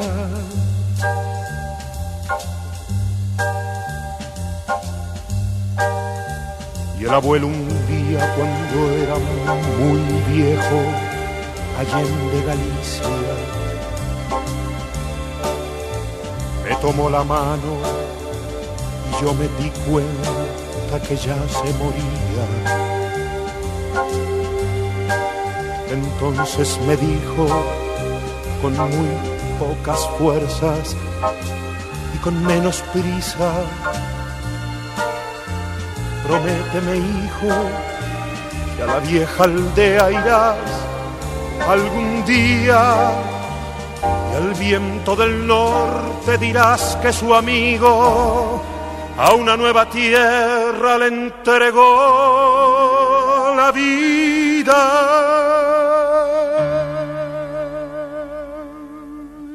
El abuelo un día se quedó dormido sin volver a España. El abuelo un día, como tantos otros, con tanta esperanza.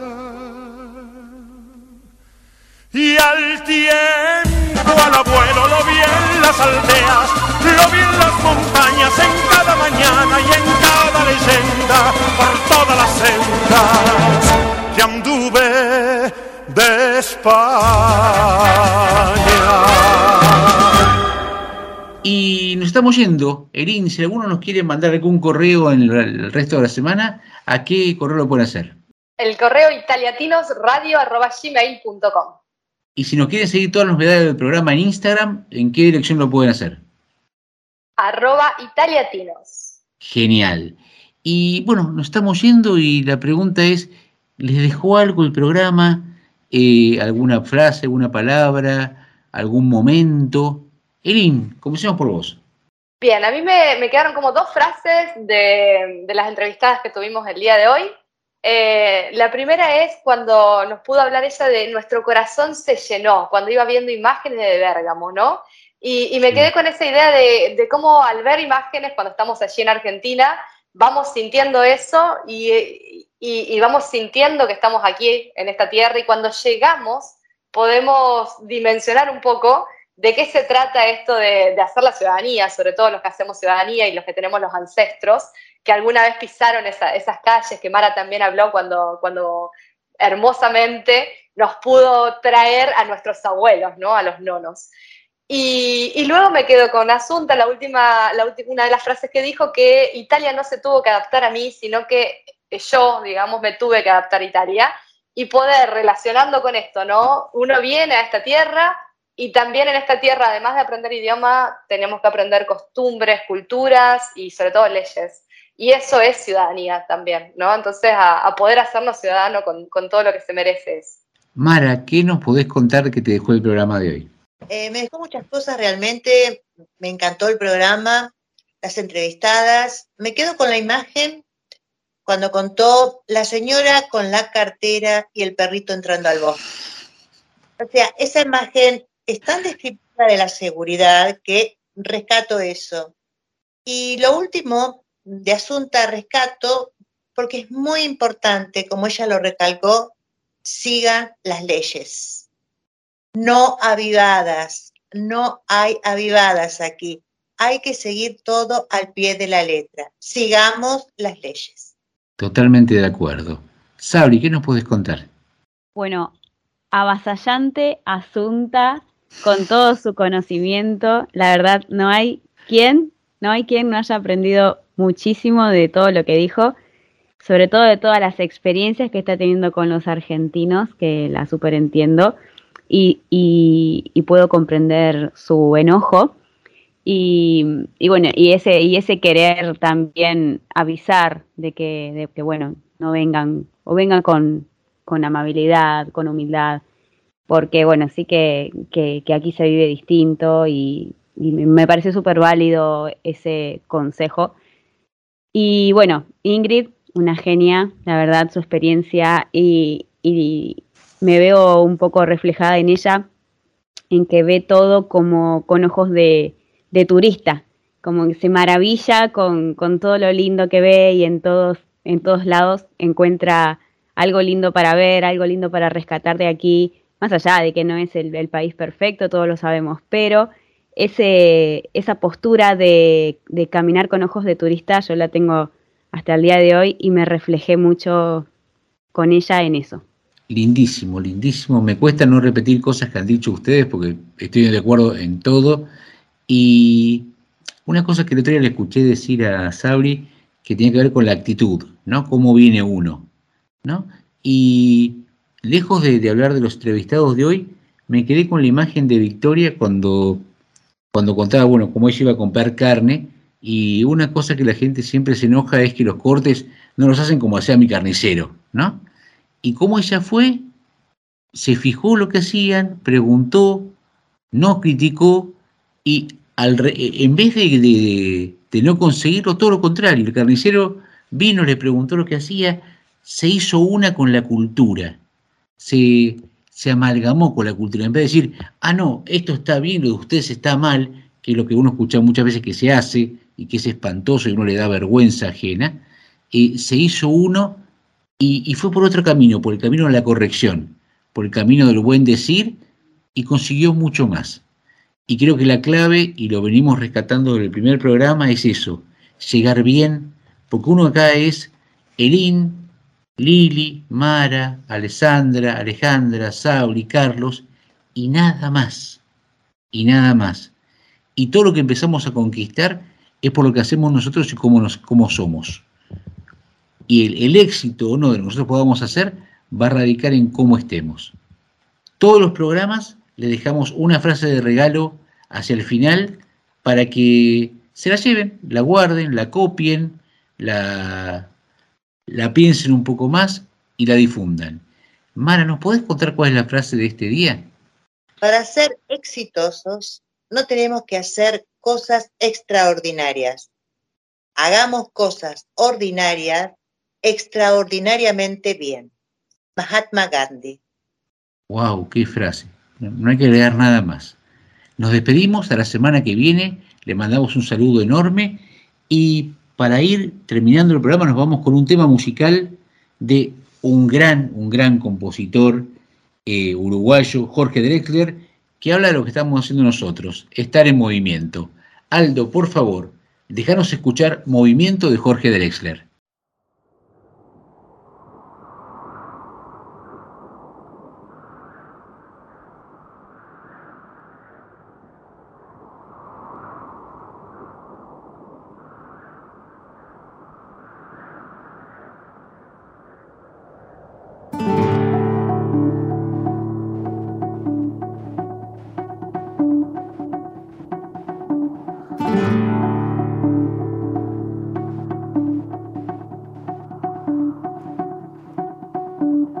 Apenas nos pusimos en dos pies, comenzamos a migrar por la sabana, siguiendo la manada de bisontes, más allá del horizonte, a nuevas tierras lejanas.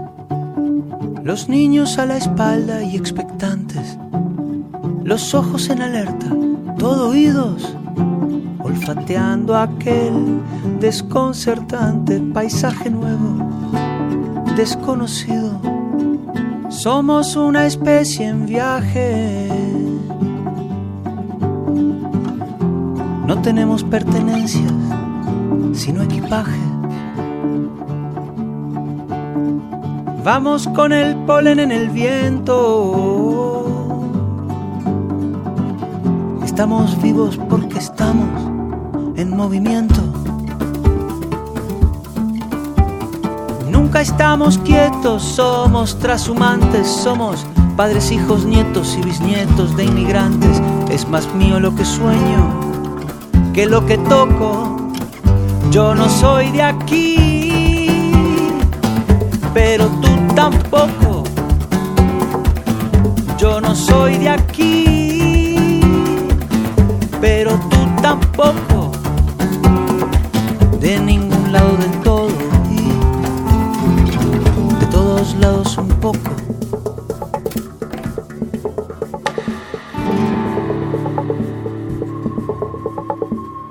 Desiertos, glaciares, continentes, el mundo entero de extremo a extremo, empecinados, supervivientes, el ojo en el viento y en las corrientes, la mano firme en el remo. Cargamos con nuestras guerras, nuestras canciones de cuna, nuestro rumbo hecho de versos, de migraciones, de hambrunas. Y así ha sido desde siempre, desde el infinito. Fuimos la gota de agua viajando en el meteorito, cruzamos galaxias, vacío, milenios. Buscábamos oxígeno, encontramos sueños, encontramos sueños.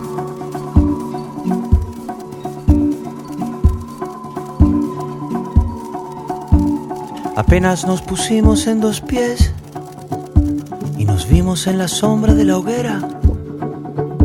Escuchamos la voz del desafío, siempre miramos al río pensando en la otra ribera.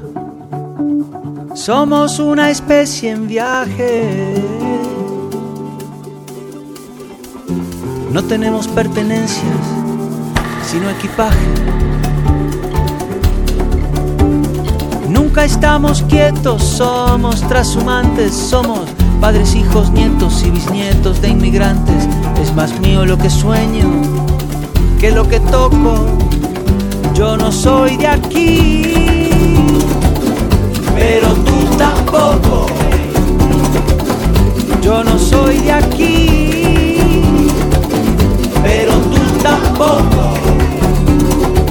De ningún lado del todo y de todos lados un poco.